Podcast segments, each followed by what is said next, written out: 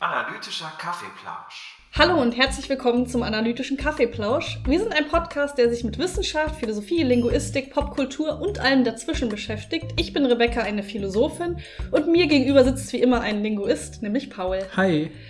Und Paul, ich möchte mal wieder mit einer Frage starten. Das haben wir ja früher immer gemacht und dann irgendwie aufgehört, aber ich vermisse es ein bisschen. Ja. Ähm, hast du dich schon mal fehl am Platz gefühlt, als du studiert hast? Also an der Uni. Als du an die Uni gekommen bist, hast du dich doch schon mal, hast du dich da irgend, zu irgendeinem Zeitpunkt mal fehl am Platz gefühlt? Ähm, boah. Also ja, immer wieder so an manchen Momenten oder so. Also ich erzähle ja immer wieder, glaube ich, auch in, auch in verschiedenen Seminaren, also meinen eigenen Studierenden, damit sie sich trauen, sich zu melden oder ähnliches, sage ich ja zum Beispiel, dass ich mich wirklich die ersten drei Semester im Germanistikstudium nicht gemeldet habe, weil ich das Gefühl hatte, ich weiß gar nicht, wie ich was Mhm. sagen kann, Ja, voll, ja, was, was, was, was richtig ist.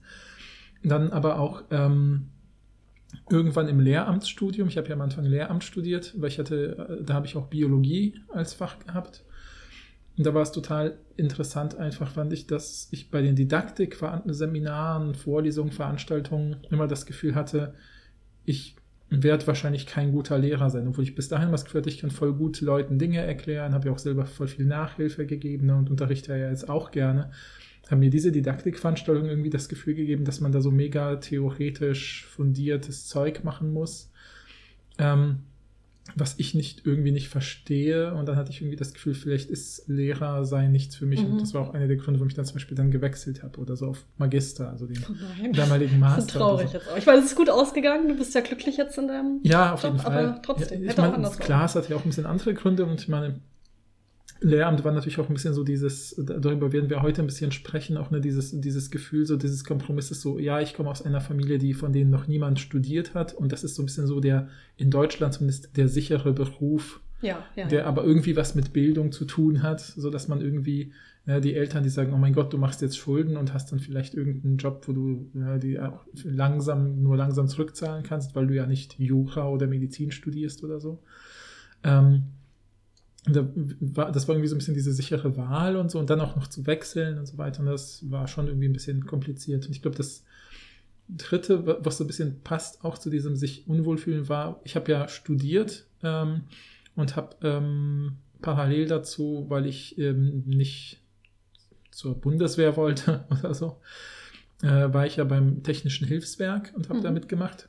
Und da waren die typischen Leute dort, waren so, kamen so aus handwerklichen Familien, was ich ja in gewisser Weise auch bin, ja. Mhm.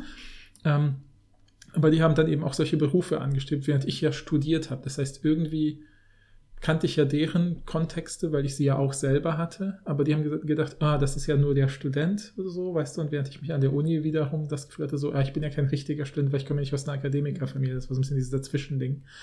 Ähm, Kann ich ja perfekt gleich einordnen in unseren Text hier. ja, genau, genau. Und das, das sind so vielleicht so verschiedene Einzelmomente, die mir jetzt so sofort ins Gedächtnis gekommen sind, aber es gab, glaube ich, immer wieder so Situationen. Ne? Auch Mhm. immer noch bis heute eigentlich, wenn ich, was ich auf eine Tagung fahre und dann teilweise sehe, wie Leute sich da verhalten, Ja, sich ja, sozusagen voll. völlig selbstbewusst irgendwie durch die Räume bewegen und wenn sie vortragen oder äh, ähnliches oder sich melden und Fragen stellen, habe ich das Gefühl so, boah, das, das kann ich nicht oder noch nicht oder will es nicht oder wie auch immer. Ne? Das sind alles immer Ja. Sachen, die Kommt ja auch viel, sind. viel so ein, Vergleich zu dem, was, worüber wir vor zwei Sitzungen, wollte ich schon sagen, Mhm. zwei äh, Folgen oder drei Folgen geredet haben über das Imposter-Syndrom. Das spielt da ja Mhm, auch mhm. mit rein. Aber da Ja. haben wir ja, glaube ich, schon angedeutet, dass wir diese Folge machen, nämlich über Habitus. Ja, Ähm, was das genau ist, werden wir natürlich erklären, weil das ist natürlich nicht was, was man unbedingt wissen muss. Für mich ist Habitus so ein Ding, das habe ich schon, das hat man schon mal gehört, wenn man Geisteswissenschaften studiert, mhm. glaube ich. Weil man weiß, dass es so ein Ding aus der Soziologie ist und dass Bourdieu da irgendwie wichtig ist. Mhm, mhm. Und dann hört es aber auch schon ein bisschen auf. Also ich muss ganz ehrlich sagen, das ist das erste Mal, dass ich mich näher damit beschäftige. Also ich Ja, ja. wusste so ganz grob, was das ist. Mhm. Aber ähm, ja, das ist gefühlt ist das so ein Konzept, worüber Leute auch so reden, wenn sie so ein bisschen intellektuell reden. Ne? Ja, ja, genau. Also passt irgendwie auch witzig Genau. zu diesem, diesem Text, weil so ein bisschen so Name-Dropping. Also so ein typisches Konzept, was so Leute so Name-droppen. Ne? Also Ja, das, ja, ja. Vielleicht kurz als Side-Note, das, das war so das, was ich im Philosophiestudium ganz oft, als ich angefangen habe zu studieren, erlebt habe, wo ich das Gefühl hatte, ich passe hier nicht rein, war dieses klassische Name-Dropping. Also das, Mhm, mhm.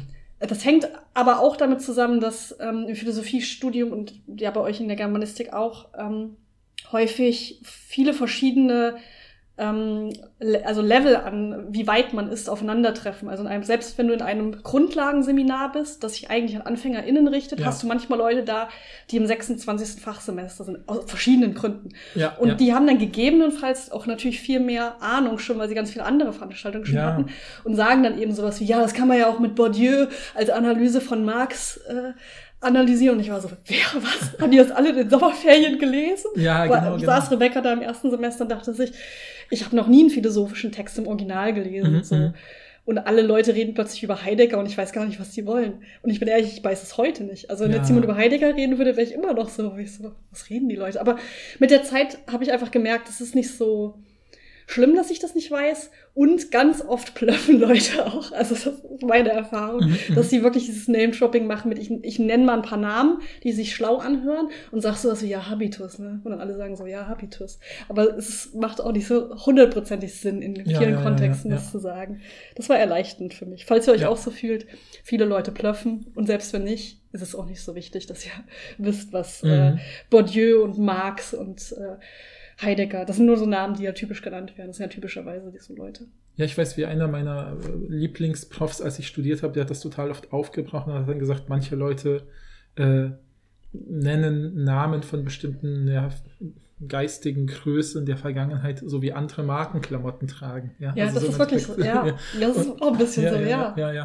Und das war dann dieses, ich weiß auch noch genau, wie ich im Studium mit, einfach mit jemandem so in so einer gar nicht in einem Seminar, sondern irgendwo langgelaufen bin. Also habe ja auch Philosophie äh, studiert und dann ähm, hatte ich irgendwie was über Nietzsche irgendwo gelesen, habe gesagt, hey, ich dachte, es geht bei Nietzsche um das und das. Und dann sagte diese Person zu mir so, haha, du hast Nietzsche falsch verstanden. Und ich dachte so, oh mein Gott, ich habe es nicht mal gelesen. So, ja, ich habe mich so richtig schlimm erwischt gefühlt. Und, ja, Paul, du hast geblufft. Du warst der Bluffer hier in dem Beispiel. Ja, ja, ich hätte natürlich sagen können, das habe ich in einem Lexikon der Philosophie gelesen oder sowas. Ne, habe ich dann nicht gemacht, aber äh, trotzdem war das genau auch wieder so ein Moment halt, ne, wo, wo dann sowas passiert, wo man denkt so, ja, mein Gott, diese Person hat halt äh, ne, äh mindestens ein, äh, wusste ich zumindest, dass dessen Vater Lehrer war mhm. und, und äh, ne, der hat vielleicht schon in der Oberstufe XYZ gelesen oder so, wo ich das Gefühl hatte, so äh, wäre ich nie auf die Idee gekommen halt. Ne? Ja, ja, genau. Ja.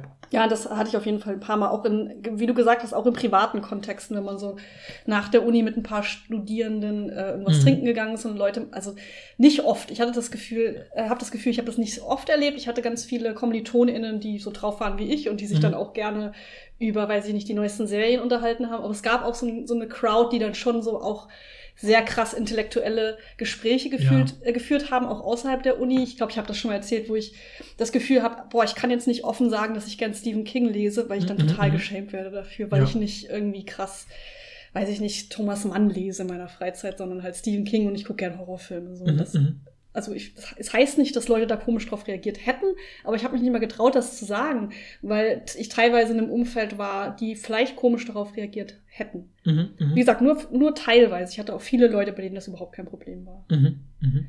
Ja, aber es gab halt so Kontext und das passt ja zu dem eigentlich, worum es in dem Text geht. Wir haben uns nämlich mh, hm, einen Text, eine Studie ausgesucht, die heißt Habitus Adaptation and First Generation University Students Adjustment to Higher Education, a Life Course Perspective. Mhm, mh. Also was wie Habitusanpassung ähm, und die Anpassung von ErstakademikerInnen an die Hochschulbildung, eine Lebenslaufperspektive. Mhm, mh. Genau, das ist von zwei schwedischen BildungswissenschaftlerInnen, äh, von 2021. Ja, genau. Er ist ziemlich aktuell, ne? Und ich vielleicht die, die, die Grundidee, die ja im Titel mitschwingt, ist natürlich ne, dieses, da können wir gleich als erstes drüber reden, diese Habitus-Begriff von Bourdieu. Mhm. Ähm, dann ähm, diese, auch die Idee, dass man sozusagen sich an eben das ist ja der Untertitel mit dieser Lebenslaufperspektive, dass man ganz oft sagt, man, man, hat dann oft so Statistiken, wo man dann zeigen kann, ja, Leute aus dem und dem Bildungshaushalt sind so und so erfolgreich im Studium oder fangen damit, damit überhaupt erst an oder, oder brechen es nicht ab oder so. Und dann wird sozusagen so ein bisschen diese Sache miteinander in Bezug gesetzt, sowas wie, na, ist man eben erste Generation von Studierenden in seiner Familie oder sowas welche Quote von diesen StudienanfängerInnen gibt es und wie weit kommen sie und so weiter. Mhm. Und mehr passiert da nicht und sie wollen da quasi so ein bisschen tiefer graben und gucken. Es gibt ja ein paar, die erfolgreich sind, die sich wohlfühlen, mehr oder weniger. Welche, wie können wir diese Differenzen rauskriegen? Darum geht es eigentlich in der Studie, ja. dass sie dann versuchen, über im Prinzip ähm, Interviews. Ja, genau, gründliche Interviews mit Leuten, versuchen so Faktoren rauszufiltern, wo man sagen könnte, da das ist vielleicht so eine erste Stichprobenuntersuchung, um zu gucken, was wären weitere Faktoren, um sie äh, um das weiter genauer aufzudröseln. Ja, Mhm. Darum geht es eigentlich, Mhm. genau. Ja, willst du direkt mit Habitus anfangen? Ja, gerne, gerne. Und dann Ne? können wir danach ja kurz ein bisschen über den Forschungsstand reden, dann direkt aber eigentlich in die, Mhm, mhm. in die, in die Studie. Ja, denke ich auch, genau. Mhm. Also im Prinzip ist ja, ist, ist im Prinzip die Idee, also weswegen sie dann den Habitus-Begriff nehmen und vielleicht auch den, äh, diesen eben den französischen äh, Soziologen Pierre Bourdieu hinzuziehen, ist halt, ne, also Pierre Bourdieu hat so, ich glaube, ich mich recht erinnere, irgendwie in den 30ern geboren und hat bis um 2000 rum gelebt, also ist relativ alt geworden. Das habe ich dann so ein bisschen mitbekommen, dass so ein wichtiger französischer Intellektueller gestorben ist, als ich gerade Abi gemacht habe. So. Okay. Aber mehr wusste ich dann auch nicht damals darüber. Und ähm, aber Bourdieu ist halt äh, schon interessant. Ich kenne ihn halt ein bisschen über ja, Sprachwissenschaft, weil Sprachwissenschaft und Soziologie liegen sich oft nah mit ihren Fragestellungen. Ja, und sowas wie äh, Habitus ist ja im Prinzip, kann man erstmal ganz leicht übersetzen mit so etwas wie ja, dem Auftreten oder wie man früher auf Deutsch gesagt hat, dem Gebaren eines Mhm. Menschen. Ja, Mhm. also da, da kommt ja auch noch das Wort Gebärde, Gebärdensprache und so hat ja was damit zu tun. Das geht einfach um die sozusagen so. Ähm, im Prinzip geht es darum, wie, wie man seinen, seine ganze Körperlichkeit und darunter fällt auch Stimme und Sprache und Verhalten als sozusagen Zeichenträger benutzt. Ja, also was kommuniziert man alles durch sein Auftreten im Prinzip? Ja, also es ist, was darunter fällt, ist zum Beispiel die Sprache, die Kleidung, der Geschmack. Also, Mhm. ne, dass ich gerne Stephen King mag, zum Beispiel, fällt da auch drunter. Äh, Lebensstil, solche Mhm. Sachen. Ja, ich habe mir halt, ich mache das immer gerne, ich habe mir mal ein bisschen die äh, Sprachgeschichte dieses Wortes angeschaut oder die Wortgeschichte kann man dann ja auch sagen. Und das ist total interessant, weil das ist ein Begriff, der, meine, das merkt man ja bei Habitus, das wahrscheinlich was mit haben zu tun hat. Das kommt ja auch aus dem Lateinischen von ne, habere, was halt nicht nur haben, sondern auch halten oder an sich tragen heißt. Ja, also im Prinzip ist es so wie so ein Rucksack voller Dinge, die man so an sich trägt, das hat aber auch was mit Kleidung und Tragen zu tun. Das merkt man daran zum Beispiel, dass ähm, das, was wir unter Gewohnheit verstehen, das sagt man ja auch auf Englisch, Habit ist ja Mhm. auch eine Gewohnheit. Ne? Stimmt. Und, diese, ja. Und das hat auch was mit Ritualen und Trachten zu tun. Zum Beispiel so zu dem und dem Fest zieht der Priester die und die Tracht an. Das Mhm. ist Brauch bei uns. Ja, diese Brauchhaftigkeit, Tradition, äh, Gewohnheit, das schwingt da alles mit. Ja, was hat denn der an sozusagen? Was bringt er mit, wenn er in diesen Kontext geht, wenn dieser Tag ist oder diese Feier ist? Ja, das ist so ein bisschen da drin. Interessant ist, weil wir diese Folge über Gottesbeweise hatten, da so lange von Thomas von Aquin geschwärmt haben. Ne? Also, weil er so. ein- Du im- hast geschwärmt. ja, weil er, ich meine, jemand war, der, ich glaube, im 13., 14. Jahrhundert, also um 1300 irgendwie tolle Sachen irgendwie geschrieben hat. Ähm, und von ihm kommt nämlich diese Idee, der hat nämlich einen, einen bestimmten Begriff, den schon Aristoteles benutzt hat, nämlich Hexis. Und Hexis ist im Prinzip etwas, das jemand, alles, was jemand hat, hat nach Aristoteles. Und was hat man so nach Aristoteles? Man hat zum Beispiel Gesundheit oder die Abwesenheit von Gesundheit oder Wissen oder die Abwesenheit von Wissen oder Charakter oder die Abwesenheit von Charakter sozusagen, indem man kein charakterlicher Mensch ist. Also im Sinne von tugendhaft. Ja, genau, sowas, solche Sachen. Und das hat halt versucht, Thomas von Aquin zu übersetzen. Hat sich gedacht, hm, ich nehme also ins Lateinische und hat dann gedacht, ja, ich nehme mal jetzt von haben eine bestimmte Form. Das ist eben Habitus sozusagen. Mhm. Ja, also von ihm kommt sozusagen Voll interessant. Wusste ich alles nicht. Also, beziehungsweise, also bevor ihr jetzt äh, panisch äh, seid und euch klein fühlt, Paul hat das sicherlich nachgeguckt. Ja, ja, ja, ja, ja. Ich habe das so ein bisschen nach, nachrecherchiert, Ja. weil mich sowas dann auch total Ja, ja, ich interessiert. weiß, ich wollte es nur ja. sagen, dass ja, jetzt ja. nicht äh, direkt dieses, äh, oh Gott, muss man sowas wissen? Ich weiß Mhm. sowas nicht, ich fühle mich minderwertig, Gefühl Ja. aufkommt. Genau, ne? und, und Bourdieu wiederum hat diesen Begriff halt in verschiedenen Texten gefunden von Leuten, die ihn interessiert haben, weil er eben was beschreiben und greifen wollte und hat dann eben gemerkt, oh, viele, die über das schreiben, was ich will, benutzen andere Begriffe, aber äh, jeweils andere eigene Fachbegriffe, aber ganz viele von denen benutzen diesen alten Begriff Habitus so nebenher, um zu erklären, worum es ihnen geht. Wieso sagen sie nicht direkt Habitus, wenn sie ihn alle benutzen? Hat er versucht, so einen Mhm. vereinheitlichenden Begriff für dieses Ganze zu finden und hat im Prinzip gesagt, das kenne ich auch ein bisschen aus der Linguistik, wenn es da um kommunikatives Handeln geht, darum geht es uns ja immer in der Linguistik und ihm geht es um jegliches Handeln natürlich. Im Prinzip könnte man mit Bourdieu sagen, dass der Habitus sind sozusagen Handlungsstrategien, die wir uns angeeignet haben, die jeweils zu unserer, unserer eigenen Umwelt passen. Ja? Mhm. Also dass man eben, das fängt mit solchen einfachen Sachen an, wie wie zieht man sich an, wie bewegt man sich, ja, keine Ahnung, so, so Sachen, über die wir manchmal auch sprechen, sowas wie bin ich der coole Dozent, der sich auf den Tisch setzt und die Füße auf den Stuhl macht? Ja, und wie lesen das die Studierenden? Ist das schon wieder veraltet? Ja, dein Möchtest du mich outcallen hier? Nein, nein, nein. Weil ich einmal nicht. gesagt habe, dass ich mich so rückwärts auf den Stuhl gesetzt habe und so richtig über mich gelacht hast, als ob ich so eine Boomer-Lehrerin wäre. Ja, genau, genau. Ja, solche Sachen. Ne? Dass man irgendwie, wie gibt man sich? Ja, ist man die Person, die immer Anzug trägt, vielleicht ja, ja. Oder, oder sowas? Ne? All diese Dinge. Und im Prinzip sagt er, ihm geht es eben nicht darum, dass das Leute bewusst, ja, also klar, es mhm. gibt natürlich diese bewussten Überlegungen, wie mache ich das? Und das wird einem oft auch, man merkt ja oft erst darüber, dass man da keine ähm, Handlungsstrategien hat, wenn man zum ersten Mal in einen neuen Kontext kommt und darüber nachdenkt, oh Gott, wie ziehe ich mich an? Ne? Ich weiß auch noch, als ich angefangen habe zu studieren und dann später äh, einen, einen ähm, Hilfskraftjob bekommen habe, habe ich das meinen Eltern erzählt. Meine Mutter meinte, ja, müssen wir dir jetzt Anzüge kaufen. Und sie meinte das völlig ja, ernst. Ja, ne, klar. also, wo soll sie das auch wissen? Ja, genau, klar. genau. Ähm, was, was Bourdieu meint, ist, das ist im Prinzip ist das wie so eine fast schon körperliche Logik und Reflexhaftigkeit, was nicht heißt, das ist ihm auch ganz wichtig, dass das wie soll ich sagen, so eine angeborene Intuition ist. Das denken Leute oft, wenn man sagt, das hat so eine Reflexhaftigkeit, eine körperliche mhm. Logik, ne, so nach dem Motto irgendwie äh, etwas, keine Ahnung, ein schnelles Objekt fliegt auf mich zu und ich weiche aus und wundere mich über mich selbst, wie toll ich das hingekriegt habe. Ne? Klar, sowas kann ja passieren, dass man merkt, man hat ganz schnell eine Antwort auf eine komplexe Frage oder so, weil man sich immer wieder in diesem Feld bewegt hat. Das fühlt sich ähnlich vielleicht an, aber mir geht es wirklich darum zu sagen, ähm, er hat diese Analogie, dass es so ein bisschen so sei, wie wir einen Ball fangen. Ja, also einen Ball fangen muss man ja auch üben, als Kind zum Beispiel. Das kann man ja nicht von Geburt an. Und äh, meint sozusagen, ein Ball fangen ist total komplex als wenn man wollte man das zum Beispiel mathematisch berechnen und jemandem theoretisch beibringen. Ja, wenn der ja, mit ja. dieser Geschwindigkeit kommt und hat die und die Dichte, musst du die Hand so und so halten und in dem Moment die Finger greifen, müssen zugreifen. Wenn du das ein bisschen zu früh machst, brichst du dir ja den Finger vielleicht und ähnliches mehr. Ne? Sondern der meint, äh, im Prinzip ist sozusagen die Sache theoretisch komplex, aber sie ist ultra einfach zu lernen, nämlich wie durch dauerhafte Wiederholung. Ja, mhm. wie bringe ich einem Kind Ballfangen bei oder nicht zu stolpern auf unebenen Böden, indem ich das Kind immer wieder auf den Spielplatz schleife, wo unebene Böden sind und ihm Bälle zuwerfe. Und irgendwann kann das Kind das einfach.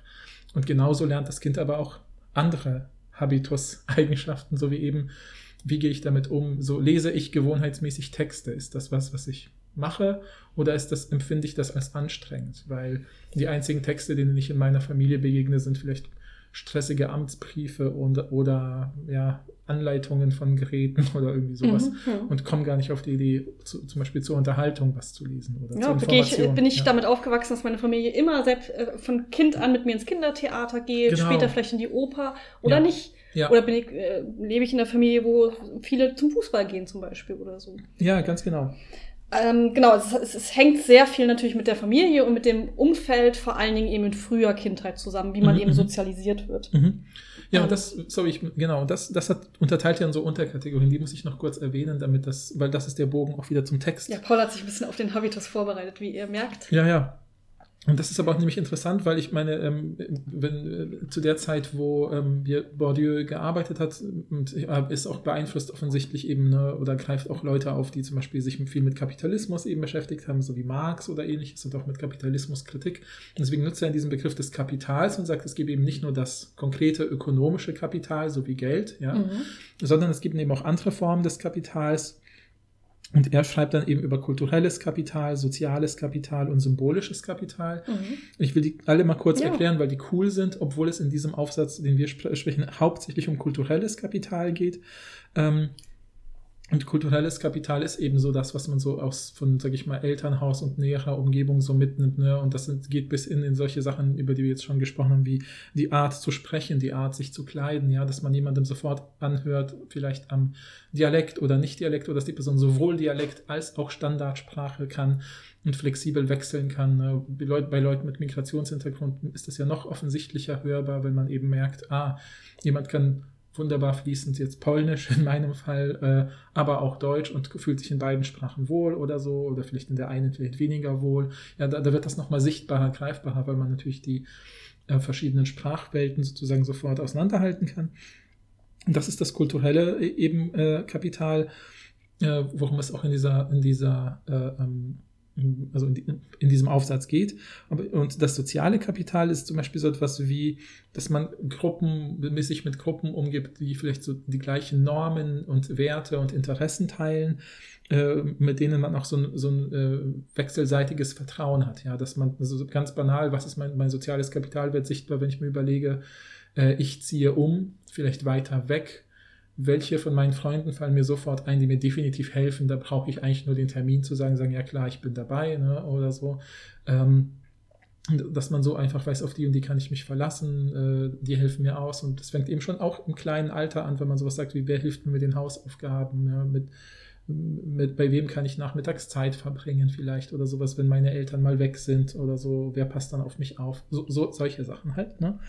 Und das letzte, das symbolische Kapital, knüpft auch an unsere Folge an, die wir hier über dieses Buch von Tamla Summers gelesen haben, über Ehre. Und, mhm. ne, weil das ist ganz wichtig tatsächlich auch für Bourdieu, dass er sagt, es gibt dieses symbolische Kapital, das sind Dinge, die eigentlich jetzt sozusagen eben nicht ökonomischen Wert haben, sondern eben sowas wie Ehre, Prestige, Ansehen, Anerkennung oder sowas, ne, dass man irgendwie, ja, so ganz banal in Amerika sieht man das, weil da solche Werte ja noch, noch stärker, glaube ich, tragen als in unserer Gesellschaft. Äh, sowas wie, ne, wenn jemand zum, als Präsidentschaftskandidatin äh, antritt und man sagt, ja, die Person war im ist kein Kriegsveteranin oder sowas. Ja. Mhm. Dann hat man sofort einen Mehrwert. Ja. Oder ja, in ja. Gesellschaften, wo so Militärdienst vielleicht wichtig ist für Ansehen oder das Sprungbrett für Leute. Das ist ja, das ist ja ganz oft fast jede westliche Kultur hat ja in ihrer Geschichte eine Phase, wo, ganz, wo ne, Militär zunächst nur von den adligen Leuten sozusagen gestellt wird, ja, weil die genug Geld und Kapital mitbringen, um Armeen und Rüstungen, was weiß ich, zu finanzieren und Waffen. Und irgendwann, ne, wenn die Kriege ausarten, muss man natürlich auch andere Menschen reinholen äh, in, in, dieses Ding zwingen und dann wird, werden, werden denen halt Orden verliehen. Ja, das sind ja, gibt es ja, ja dieses berühmte Zitat von Napoleon, sowas wie äh, versprich einem Mann eine, ein blaues Schleifchen und er wird bis zum Tod für dich kämpfen oder so. Ja, und dieses blaue Schleifchen ist eben das symbolische Kapital, ja, weil man sagt, das hat nicht jeder, das hat nur die Besten und sowas. Ne? Und, ähm, ich finde das irgendwie total interessant, diese, diese Kapitalbegriffe von Bourdieu, weil man sofort damit was anfangen kann. Man merkt, ja stimmt, das sind alles Ressourcen, an die relevant werden, wenn man so seinen Weg und seinen Ort im Leben sucht. Halt, ne? Ja, und halt vor allen Dingen interessant, äh, dass man das immer auf dem Schirm hat, dass nicht nur äh, das, das ökonomische Kapital, nicht nur das Geld irgendwie ein Kriterium für soziale Ungleichheit ist, sondern auch diese anderen Formen von Kapital, ja. weil Menschen erben ja, ja, sowohl ökonomisches Kapital ja. als auch kulturelles als auch soziales Kapital von ihrer Familie und ihrem Umfeld. Und damit werden sie ja in, die, in der Welt positioniert und haben dann, je nachdem, welchen Habitus sie haben, auch bestimmten, also bestimmten Erfolg oder höhere mhm. Erfolgschancen in bestimmten Gebieten, gerade ähm, wenn sie eben auch aufsteigen wollen und haben ähm, äh, eben auch andere Gefühle, wenn sie in bestimmte Gebiete eintauchen von, von ich passe hier rein oder ich mhm. passe hier eben nicht rein. Mhm, mhm. ähm, genau, und weil es, ähm, die These ist ja auch, dass man durch den Habitus den Rang oder den Status von einer Person ablesen kann, ja. sozusagen. Ne? Ja. Und wenn man sich dann eben solche Sachen anguckt wie sozialer Aufstieg oder so, das ist ja mhm, das, was mhm. hierfür wichtig ist. Also wenn jetzt ErstakademikerInnen an die Uni kommen zum Beispiel, um da zu studieren, dann kommen sie in ein anderes Umfeld und die Frage ist ja, wie, also wie, wie verändert sich dann ihr Habitus? Ja. So, also ja. passt er sich an? Oder bekommen sie Probleme, die andere Studierende, die aus AkademikerInnenfamilien kommen, ja. eben nicht haben? Ja, genau, ne, weil man zum Beispiel eben in Bezug auf jetzt soziales Kapital eben sowas sagen kann, wie ich habe jetzt nicht wenn ich mit, damit nicht klarkomme, mit meinem Studium kann ich nicht, was weiß ich, meinen Onkel anrufen, der auch Jurist ist. Oder so. ja. ja. Oder ja, genau, ja.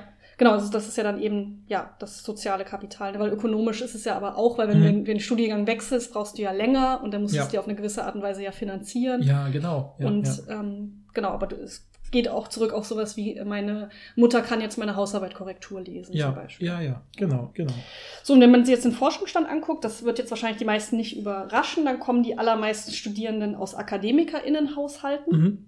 Also hier, ähm, die Uni, äh, diese Studie ist ja aus Schweden. Ich weiß jetzt nicht, inwieweit Schweden und Deutschland sich ähneln.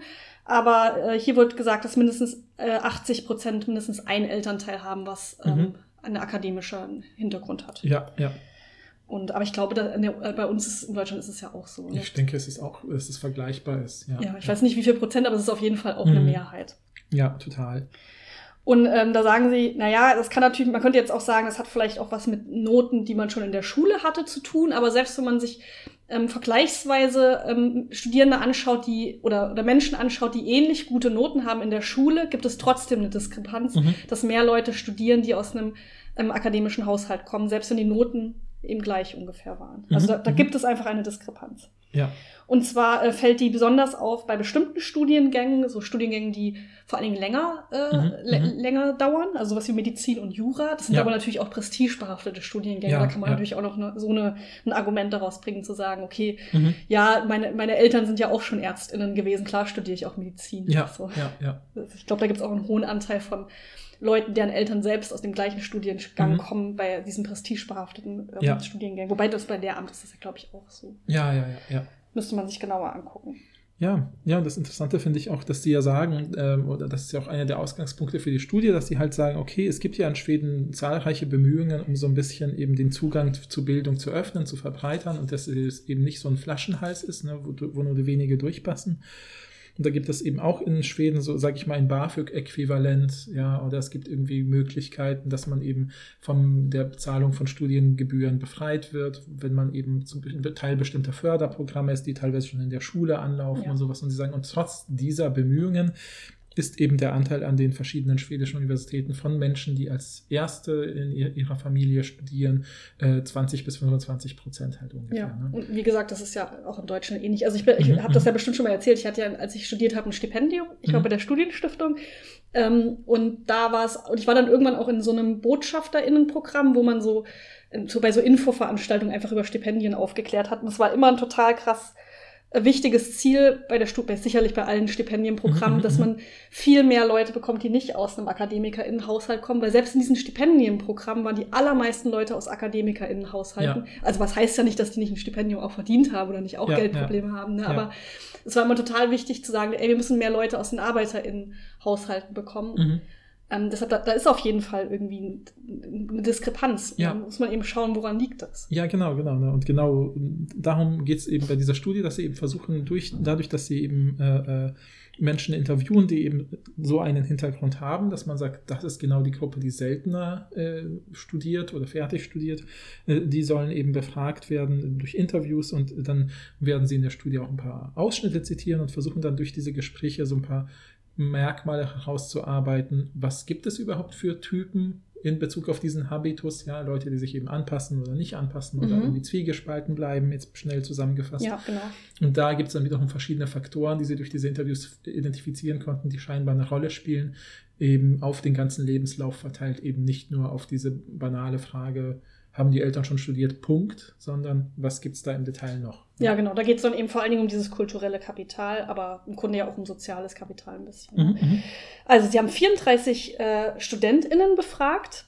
Ähm, und zwar waren die alle an, der, an einer schwedischen Universität. Zu dieser Uni sagen sie, dass sie relativ jung ist und in einer mittelgroßen Stadt etabliert ist. Das mhm. ist natürlich auch, also es ist jetzt keine prestigebehaftete Elite-Uni. Ja, da ja. sprechen sie ja auch drüber, dass es da sicherlich nochmal anders ist. Ja.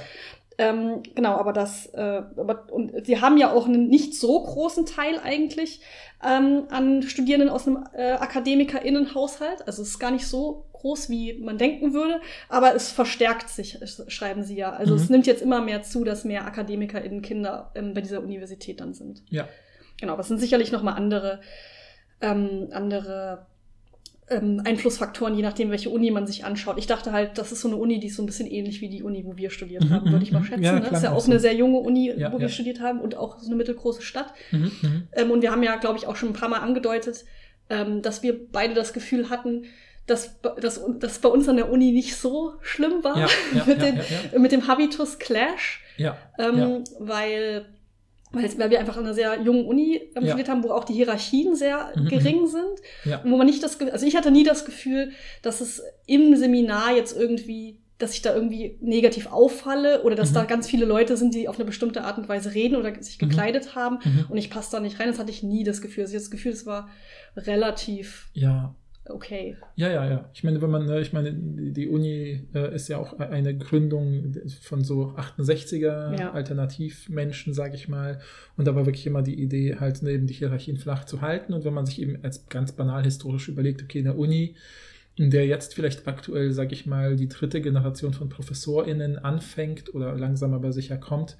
Das heißt, es gab die erste Generation, die es gegründet hat mit diesem linken, offenen, flachen Hierarchienmodus.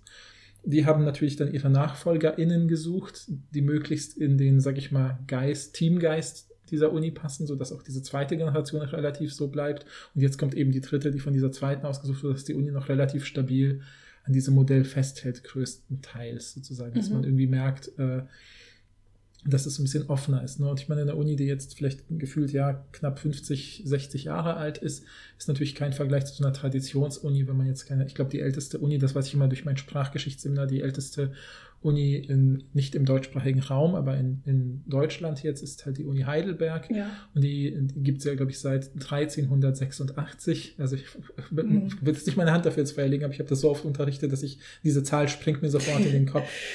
Ähm, Guckt es nach, aber schreibt uns nicht, wenn es von schreibt. Ja, genau, genau. Und das Lustige ist eben, ne, also, dass man da eben dann sieht, da, da, ich kenne auch einige Leute, weil dort ein Forschungsnetzwerk ist, mit dem wir kooperieren, die eben dann äh, oft berichten, oh ja, hier, wenn man hier studiert, da gibt es ja manchmal so, das spürt man die Hierarchien viel mehr oder so. Und alleine, wenn man schon die, ich war auch schon mal in, in, in Teilen der Heidelberger Uni mhm, mhm, ähm, und alleine, wenn man in manche von diesen Gebäude reinguckt, das, reingeht, das ist ja schon mal was ganz anderes, ja, weil das sind alte ja, Gebäude, während bei unserer Uni ist das halt ja, also ich ja. will, das jetzt nicht scheiden. Ich fühle mich sehr wohl ja, an der Uni. Äh, aber es ist, man, man spürt nicht so krass diese, weiß ich nicht, diese, ah, wie nennt man das? Ich habe heute ein bisschen Wortfindungsstörung, aber ähm, diese Erhabenheit vielleicht. Ja, Erhabenheit, Erhabenheit, ist ein gutes Wort. Ja, genau, ich muss, ich muss dran denken, wie ich gerade, also das ist, meine ich, meine das nicht abwertend, ich meine das nur irgendwie lustig, weil ich weiß noch, ich war auf, eben auf einer Tagung bei diesem Forschungsnetzwerk und wir, dann gab es so diese typische Kaffee-Keks-Pause irgendwie bei der Tagung, äh, sozusagen vor dem Vortragsraum. Und dann stand ich da so und äh, neben meinem Chef und habe dann gesehen, dass da einfach in so einer Vitrine so ein Schädel steht. Ja. Und habe ich mir das angeguckt, war das eben der Schädel eines wichtigen Gelehrten, der hier schon mal gearbeitet hat. Und ich dachte so, Mann, der hat es aber geschafft, hier, dass ein Schädel hier Schädel gibt es bei uns nicht, dass ich wüsste, dass ja, es einen Schädel ja. gibt. Aber ja, wäre eben auch ein bisschen seltsam. Aber deshalb äh, will ich das nur sagen, ich habe das Gefühl, diese, diese, diese Gefühle von man passt vielleicht nicht rein, wären mhm. vielleicht viel größer, wenn man an so einer sehr elitär prestigebehafteten Uni ist. ich weiß es aber natürlich natürlich nicht. Schreibt uns gerne, wenn ihr an anderen Unis seid. Ähm, schreibt gerne dazu, ich bin an der Uni so und so und ich habe das so und so erlebt. Ja. ja, ja, ja, genau, total. Also ich finde auch, das super, das ist was super Interessantes, wenn man sich ein bisschen mehr damit beschäftigt, so welche universitären Traditionen es gibt und, und so. Und es schlägt sich oft auch auf so Kleinigkeiten eben nieder, bis hin zu sowas wie was gibt es in der Mensa zu essen und so. Also ich habe das Gefühl, mhm. ähnlich wie das, was wir über Habitus gesagt haben, über einzelne Menschen, könnte man noch fast so den Habitus von Universitäten mal beschreiben. Voll. Es gibt ja auch äh, ja, ja. gibt ja einzelne Universitäten oder Studiengänge, da gibt es sowas sogar wie ein Ball weißt du? Mhm, mhm, das ist mhm. ja auch, da denkt man jetzt auch direkt krass, muss ich mir da jetzt ein Ballkleid kaufen oder einen Anzug oder so? Ähm, wie benehme ich mich denn bitte? Muss ich dann lernen, wie ich einen, äh, einen Hummer esse oder was? Ja, ja, ja, ja, ja. Also da wäre ich direkt, direkt gestresst. Ja, ist gut, dass du sagst, weil ich weiß noch, als ich mit, da habe ich ein paar Leute kennengelernt gehabt an der Uni und war da ähm, mit denen in der Mensa essen und dann hat eben eine Kommilitone von mir, von mir so richtig schockiert zu mir gesagt, wie hältst du denn dein Messer und deine Gabel? ja, das so, ist ja ne? ein klassisches Habitus. Ja, ja, genau, genau. Und ich dachte so, äh, ja, so normal halt und so weiter. Nee, du musst das so und so halten. Ja, stell mal vor, äh, irgendein Prof äh, stellt dich ein und so und sieht, wie du isst. Das ist doch voll komisch, ja. Oh, das so. ist, das, ich komme irgendwie gar nicht damit klar. Ja, ja, ja. Aber ich bin, wie gesagt, weil wir das auch nie so richtig, also ich habe, ich musste mich ja auch nicht so krass anpassen, hatte ich das Gefühl. Mhm, mhm. eben weil wir an dieser relativ ähm, jungen Uni sind, mhm, wo, ich, mhm. wo, ich nie das Gefühl hatte, dass es irgendwie wichtig ist, wie ich jetzt mein Besteck halte oder dass ja, ich ein Ballkleid ja, ja. besitze oder dass ich weiß, äh, weiß ich nicht, äh, was, was die erste Symphonie von Mozart ist oder mhm, so. Mhm, Keine mhm. Ahnung. Ja, ja, ja. Ich, ich weiß auch nicht, nach, nein, ich habe nicht mal, ich weiß nicht mal, habe nicht mal einen Ansatzpunkt, ja, um darüber nachzudenken. Okay, also 34 ähm, Studierende wurden befragt und das, äh, die waren 59 Prozent davon waren Frauen und 38 Prozent ähm, hatten einen Familienhintergrund aus einem anderen Land als Schweden. Mhm. Ähm, und da sagen sie auch, später sagen sie auch sowas wie, man könnte jetzt Geschlecht und Herkunft sich nochmal näher, näher angucken. Also mhm, unabhängig mhm, auch von den anderen Sachen, die sie sich angeschaut hatten, könnte das interessante Rückschlüsse machen, machen sie aber hier leider nicht. Mhm, mhm. ähm, aber sie schreiben ja sowas wie, das machen wir in einem anderen Aufsatz. Also ja, sie scheinen ja, ja. da schon irgendwie auch interessante Sachen rausgefunden zu haben, aber es würde halt den Rahmen sprengen. Ja, ja, ja. Was ja, auch Sinn macht, aber.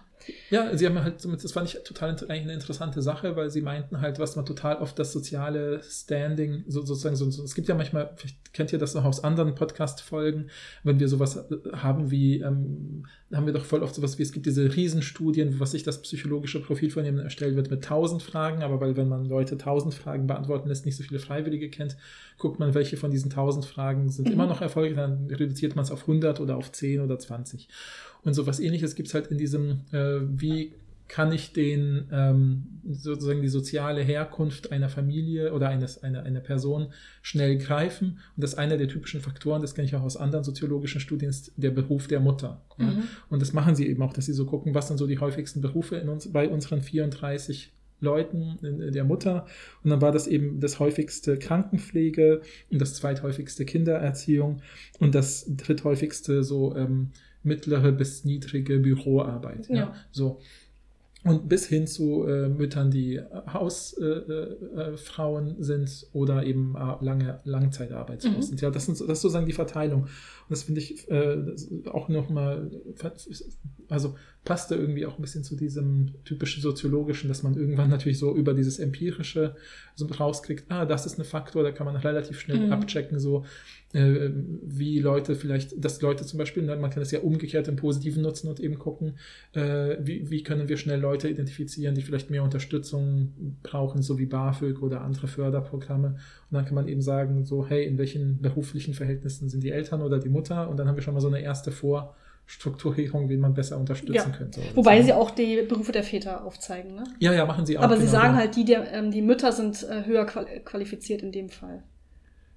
Oder Doch, auch, das sagen sie. Ja, auch genau, aber auch die, dass die Qualifizierung der Mütter ist, scheint irgendwie prägnanter zu sein. Ja, also ja, ja. aber, ist, aber auch in, dem, in der kleinen Gruppe das war stimmt, das so. Das stimmt, ja. Also das heißt, die Auswahl ähm, der Leute bezog sich vor allen Dingen darauf, dass alle aus einem Arbeiterinnenhaushalt kommen. Mhm. Sie haben also nicht nochmal ausgewählt nach Einkommen oder Klasse, mhm. Mhm. Ähm, weil sie eben sagen, äh, die Bildung der Eltern ist jetzt vor allen Dingen eben der ausschlaggebende Punkt, nachdem wir das äh, klassifizieren. Aber die anderen Sachen ähm, werden ja auch in den Interviews so ein bisschen deutlich. Ja, ja. Ja, und ähm, wir haben ähm, dann, dann geht es ja im Prinzip los, dass sie schon so ein bisschen sagen, na, wir haben die, die befragen sie Leute zum Beispiel um sowas wie. Nee, ich wollte aber noch kurz ja? den TeilnehmerInnen noch sagen, so, ja. dass sie auch spezielle Studiengänge, äh, nach speziellen Studiengängen ausgewählt haben. Mhm. Und zwar eigentlich nach zwei Rastern oder drei.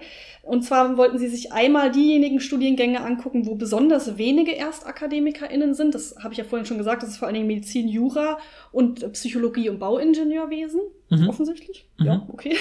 Und dann gucken sie sich aber auch noch Studiengänge an, wo besonders viele ErstakademikerInnen ah, ja. sind. Das ist Lehramt, soziale Arbeit, Ergotherapie und Pflege. Mhm. Mhm. Und da wollten sie eben, also ein bisschen aus, aus beiden dieser Extrempole gucken, um zu schauen, ob Repräsentation eigentlich eine Rolle spielt. Also ob es leichter, Studierende aus einem ja. Nicht-AkademikerInnen-Haushalt leichter fällt, sich anzupassen an die Uni, wenn viele ihrer Ko mhm. KommilitonInnen mhm. auch ErstakademikerInnen sind. Oder ob das gar keinen Ausdruck hat. Genau. Ja. Ja. Und diese Interviews waren dann eben so 16, 60 bis 160 Minuten lang. Mhm. Und jetzt wolltest du ja sagen, worum es so richtig ging. Ne? Ja, genau. Und ich meine, eine der Sachen, mit der sie auch einsteigen, ist, dass sie auch am Anfang in den Interviews immer fragen, wie war es denn für dich anzufangen zu studieren? Wie hast du dich gefühlt? Und dann sind so die häufigsten Sachen, die genannt werden oder die, die man zusammenpassen kann, sowas wie, okay, wir waren nervös oder gestresst oder auch verwirrt. Und da könnte man ja auch noch sagen, sind das nicht alle, die anfangen zu studieren, ja, weil sie an einem neuen Ort ankommen? Und das schreiben sie auch, ja klar, kann man durchaus anhand von anderen Studien so sagen. Und was Interessante bei dieser Gruppe ist natürlich, dass sie sagen, es geht nicht nur um dieses inhaltliche Anpassen, so, ah, neue Inhalte, die ich lernen muss, die vielleicht komplexer sind als Schule oder was ich bisher gelernt habe, oder auch nicht, es geht auch nicht um sowas wie, äh, ähm, unbedingt dieses, wie funktioniert ein Studium, das ist ja auch oft verwirrend, ne? so Kleinigkeiten wie, wie melde ich mich an, wie mache ich einen Stundenplan. Es geht vor allem um diese auch soziale Anpassung, ja, dass man vielleicht in seinem eigenen Umfeld äh, merkt, so, oh Gott, die Leute verhalten sich so an, dass ich traue mich gar nicht, sie anzusprechen oder jemandem um Hilfe zu bitten, ja, mhm. oder so. Das sind ja oft diese, dieses baut jemand zu mir überhaupt Augenkontakt auf, dass ich mich vielleicht traue, hinzugehen und sagen, äh, bist du auch gerade verwirrt wegen dem Stundenplan ja. oder so und so kommt man irgendwie ins Gespräch, sondern dass das so ein bisschen liegen bleibt. Und das ist ein guter Punkt oder ein guter Zeitpunkt auch, um anzuknüpfen, weil wir haben ja vor, äh, auf, vor der Aufzeichnung dieser Folge haben wir ein bisschen bei Instagram rumgefragt, ob uns Leute äh, vielleicht äh, so ne, was zu diesem Thema schicken könnten oder kleine Eindrücke, die sie während ihres Studiums hatten. Und weil das das erste Mal war, dass wir das gemacht haben, nochmal der Impuls, wir werden das vielleicht versuchen, ein bisschen häufiger zu machen, dass wir so ein bisschen quasi Interviewstimmen haben und ihr könnt uns voll gerne, wenn wir sowas fragen, Sprachnachrichten schicken oder auch natürlich auch nur Schriftnachrichten, die wir dann vorlesen oder nacherzählen. Und ähm, deswegen finde ich zu der Stelle, über die wir gerade sprechen, passt eine, eine der Nachrichten, die wir bekommen haben. Deswegen spielen wir sie jetzt kurz ein. Ich habe das vor allen Dingen zum Studienbeginn empfunden oder erlebt. Ich habe ähm, ursprünglich mal Kunstwissenschaft studiert und bin in das Studienfach gegangen mit derselben Neugier und ohne größere Vorbildung wie meine anderen Studienfächer auch und habe da insbesondere im Verhalten untereinander mit den Kommilitonen ähm, das als einen sehr elitären Kreis wahrgenommen, der vor allen Dingen im Verhalten und in der Sprache stark ausgrenzend war und konkurrierend, so dass, äh, dass, dass ich selber total stark verunsichert war und ein ganz klares Gefühl hatte von nicht dazugehören können und habe dann tatsächlich auch in, noch im ersten Semester ähm, aufgegeben und den Studiengang gewechselt. So, ja, also erstmal Entschuldigung für die nicht so gute Qualität. Das liegt nicht an der Person, die uns das gesendet hat, sondern daran, dass wir nicht gut darin sind, Sachen von Instagram runterzuziehen. Ich ähm, habe gemerkt, dass ich habe naiv gedacht, ich kann das einfach runterladen ja. und hoch reinschneiden. Das ging aber nicht. Also haben wir es dann quasi so mit unserem Mikrofon an auf die, über die Boxen aufgenommen und dann wieder irgendwie reingeladen. Ja, schreibt uns, falls euch irgendwas einfällt. Also ob man das irgendwie, keine Ahnung, per Mail gut versenden kann. Obwohl, ja, das ist aber für euch ein Aufwand. Dann das ist natürlich ne? für, genau, für ja. euch ein Aufwand. Also ob ihr da einen Tipp habt, sagt uns gerne Bescheid. Ja, aber genau. jetzt äh, natürlich zur Nachricht. Ja, genau, zur Nachricht. Vielen Dank für die ne? Nachricht auch. Ja, und deswegen habe ich gedacht, das passt so gut, ne, weil genau dieses, ne, da hat dann jemand sozusagen einen Teil seines Studiengangs gewechselt zumindest, aufgrund dessen, nicht weil die Inhalte, das ging ja gar nicht in dieser Nachricht um ja. die Inhalte, sowas wie, ach ja, äh, die äh, Kunstgeschichte oder Kunstwissenschaft hat mich überfordert, sondern es war. Ähm, ja, die, die, dass man sich ausgeschlossen gefühlt hat. Ne? Also er hat ja gesagt, äh, ich hatte das Gefühl, die waren alle total elitär mhm, in ihrer mhm. Sprache und in ihrem Verhalten, glaube ich. Ja. Und ich hatte das Gefühl, ich passe da nicht rein, das hat er ja gesagt. Ne? Ja, ja, genau, genau, ne? genau, ja, genau. Das war so ne, exkludierend, fiel ja auch das ja. Wort und solche Sachen. Ne? Und das ist ja, das ist ja auch so eine, so, das, das Interessante an diesem Habitusbegriff von äh, ähm, Bourdieu ist ja auch, dass er sagt, es geht eben auch schon, es geht eben nicht nur um Wissen und um Handeln, sondern auch schon um die Wahrnehmung. Ja, also ja. Mein, mein, Habitus steuert meine Wahrnehmung. Wie empfinde ich das? Mhm. Weil wahrscheinlich haben diese, die anderen Leute haben ja offensichtlich das nicht als exkludierend empfunden, sondern die haben eben gedacht, so verhält man sich halt, wenn man das und das studiert, mhm. ja. Und die andere Person hat es dann quasi von außen anders wahrgenommen. Und das ist, finde ich, total spannend, dass man eben sagt, der Habitus lenkt ja auch schon die Wahrnehmung dessen, was überhaupt ein Problem ist und ob das Problem überhaupt lösbar ist und auch Dinge, über die wir auch schon bei der Imposter-Syndrom-Folge gesprochen haben, dass man zum Beispiel denkt, liegt es an mir, liegt es an den anderen, lerne ich nicht genug oder ich muss sehr hart arbeiten, um dahin zu kommen. Ja, oder dieses, die, die, die, waren seit ihrem fünften Lebensjahr ständig im Museum ja. oder in Kunstausstellungen und wissen auch, äh, äh, dass es da so kleine äh, Wein und so, so, wie heißen diese Dinger? Häppchen? Häppchen, nee, aber da gibt es doch Kaviar, so, da gibt's nicht so, so, ein, so ein Wort für? Oder? Hors d'oeuvre? ich weiß es nicht. Okay, wir, wir, werden, wir würden auch Wir haben offensichtlich werden. nicht den richtigen ja. Habitus dafür, Nein. das zu wissen. Ne? So, so, so. Schreibt mir, wenn ihr meint, was ich, was ich meine, so was wie Kanapé, aber das ist ja, ja so ein Sofa, aber so Na, Nee, aber doch, doch, doch, doch. Weiß ja, doch, oder? So, so, so, ja. ist auch völlig egal.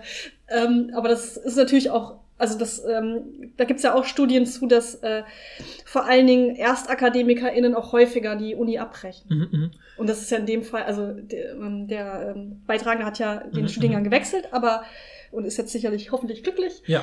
Äh, aber äh, es, das ist natürlich offensichtlich ein Problem. Ja, total. Ja. Ich muss halt einfach ganz kurz, weil es mir einfiel mit dem Kaviar und den Häppchen und dem Habitus, einfach eine Geschichte erzählen. Und zwar ähm, war ich mal bei so einer Art Empfang von so einer Veranstaltung, wo wir eben auch als ganzes Forschungsteam mit meinem Chef waren. Und ich hatte mir für diese Eröffnung, ähm, weil es, es war Sommer und ich hatte mir einfach, als wollte mir als sozusagen so Teil meines Frühstücks, habe ich mir in der Tupperdose so Grapefruit-Stückchen mitgenommen. Also ich hatte mhm. selber eine Grapefruit äh, geschält und weil ich das mag, manchmal, wenn ich Zeit habe, äh, mache ich auch wirklich alles ab, sodass nur das Fruchtfleisch da ist. Also es, ja. wenn man sich so eine, so eine rote Grapefruit vorstellt, nur ohne Schale, ohne nichts, nur diese Fruchtbällchen. Finde ich jetzt top. Fruchtsaftbällchen, ja. also, genau. Ich jetzt auch gerne essen. Ja, ja. Und das ist aber natürlich in der Tupperdose durch dieses im Rucksack hin und her geschüttelt werden, sind diese kleinen Tröpfchen so auseinandergefallen, dass es lauter kleine rote Bläschen waren. Mhm. Und ich hatte aber keinen Löffel oder nichts dabei. ja. Also habe ich wirklich mit so einem Stück Brot, was ich dabei hatte, äh, da habe ich dann quasi den Käse, der drauf war, ich weiß, klingt doof jetzt, aber habe den Käse dann so weg gegessen und habe dann mit dem Brot als Löffel quasi mir so diese roten Tröpfchen in den Mund geschaufelt und saß so in so Ich einer hätte Ecke. die und Hand genommen, finde ja, ehrlich. ich saß so in der Ecke und habe gehofft, dass mich niemand sieht, aber mein Chef hat das dann halt gesehen und sagte, isst du Kaviar? Und ich meinte so, äh, nee, das ist Grapefruit. Und habe dann die ganze Geschichte erzählt und meinte, ja, es hätte einfach so gepasst zu diesem, dieser Stimmung Ja. des Empfangs. Aber irgendwie so dieses coole und lockere. Ich bringe mir Kaviar, aber in so einer Tupperdose mit. Oder so. Mhm. Stimmt. Ja, aber es hätte ja, es hätte auch negativ sein können im Sinne von, kannst du dich mal nicht mal benehmen, wir sind hier in einem öffentlichen. Das ja, hätte ja, auch ja, passieren ja, können. Ja, das ne? stimmt, das stimmt, das Und ich stimmt. suche jetzt schon die ganze Zeit, ich habe es mir irgendwo notiert, äh, aber ich finde es gerade die ganze Zeit nicht, weil das Mhm. auch zu dem gepasst hat, ein bisschen, was gerade gesagt wurde. Äh, ist das ja in, in einer Studie rausgekommen ist, dass ähm, also es schon einen Unterschied natürlich gibt, wie prestigebehaftet die Uni ist. Also dass ErstakademikerInnen an prestigebehafteten Unis häufiger Probleme mit sozialer Anpassung haben und nicht mit akademischer. Mhm, mhm. Während ErstakademikerInnen an nicht so prestigebehafteten Unis eher Probleme haben mit dem akademischen und nicht mit dem sozialen. Mhm, mhm. Ähm, genau. Ja, stimmt. Und ich glaube, es ist aber ja auch nicht dieses Prestige. Ich glaube, könnte mir vorstellen, es sind auch prestigebehaftete Studiengänge. Ja. Jetzt ist ja Kunstgeschichte, ich habe überhaupt keine Ahnung über Kunstgeschichte. Es Mhm. ist ja nicht irgendwie so prestigebehaftet wie Medizin oder Jura, aber es hat halt dieses krass Intellektuelle an sich. Ne? Ja, Weil man so das Gefühl hat, das sind doch die Leute, die so einen Rollkragenpullover ähm, anziehen und ins Museum gehen. Äh, No shade, Leute. Ich bin auch ein, ich meine, Philosophie ist der Rollkragenstudiengang. Also ja, ich muss ja, nichts ja, sagen.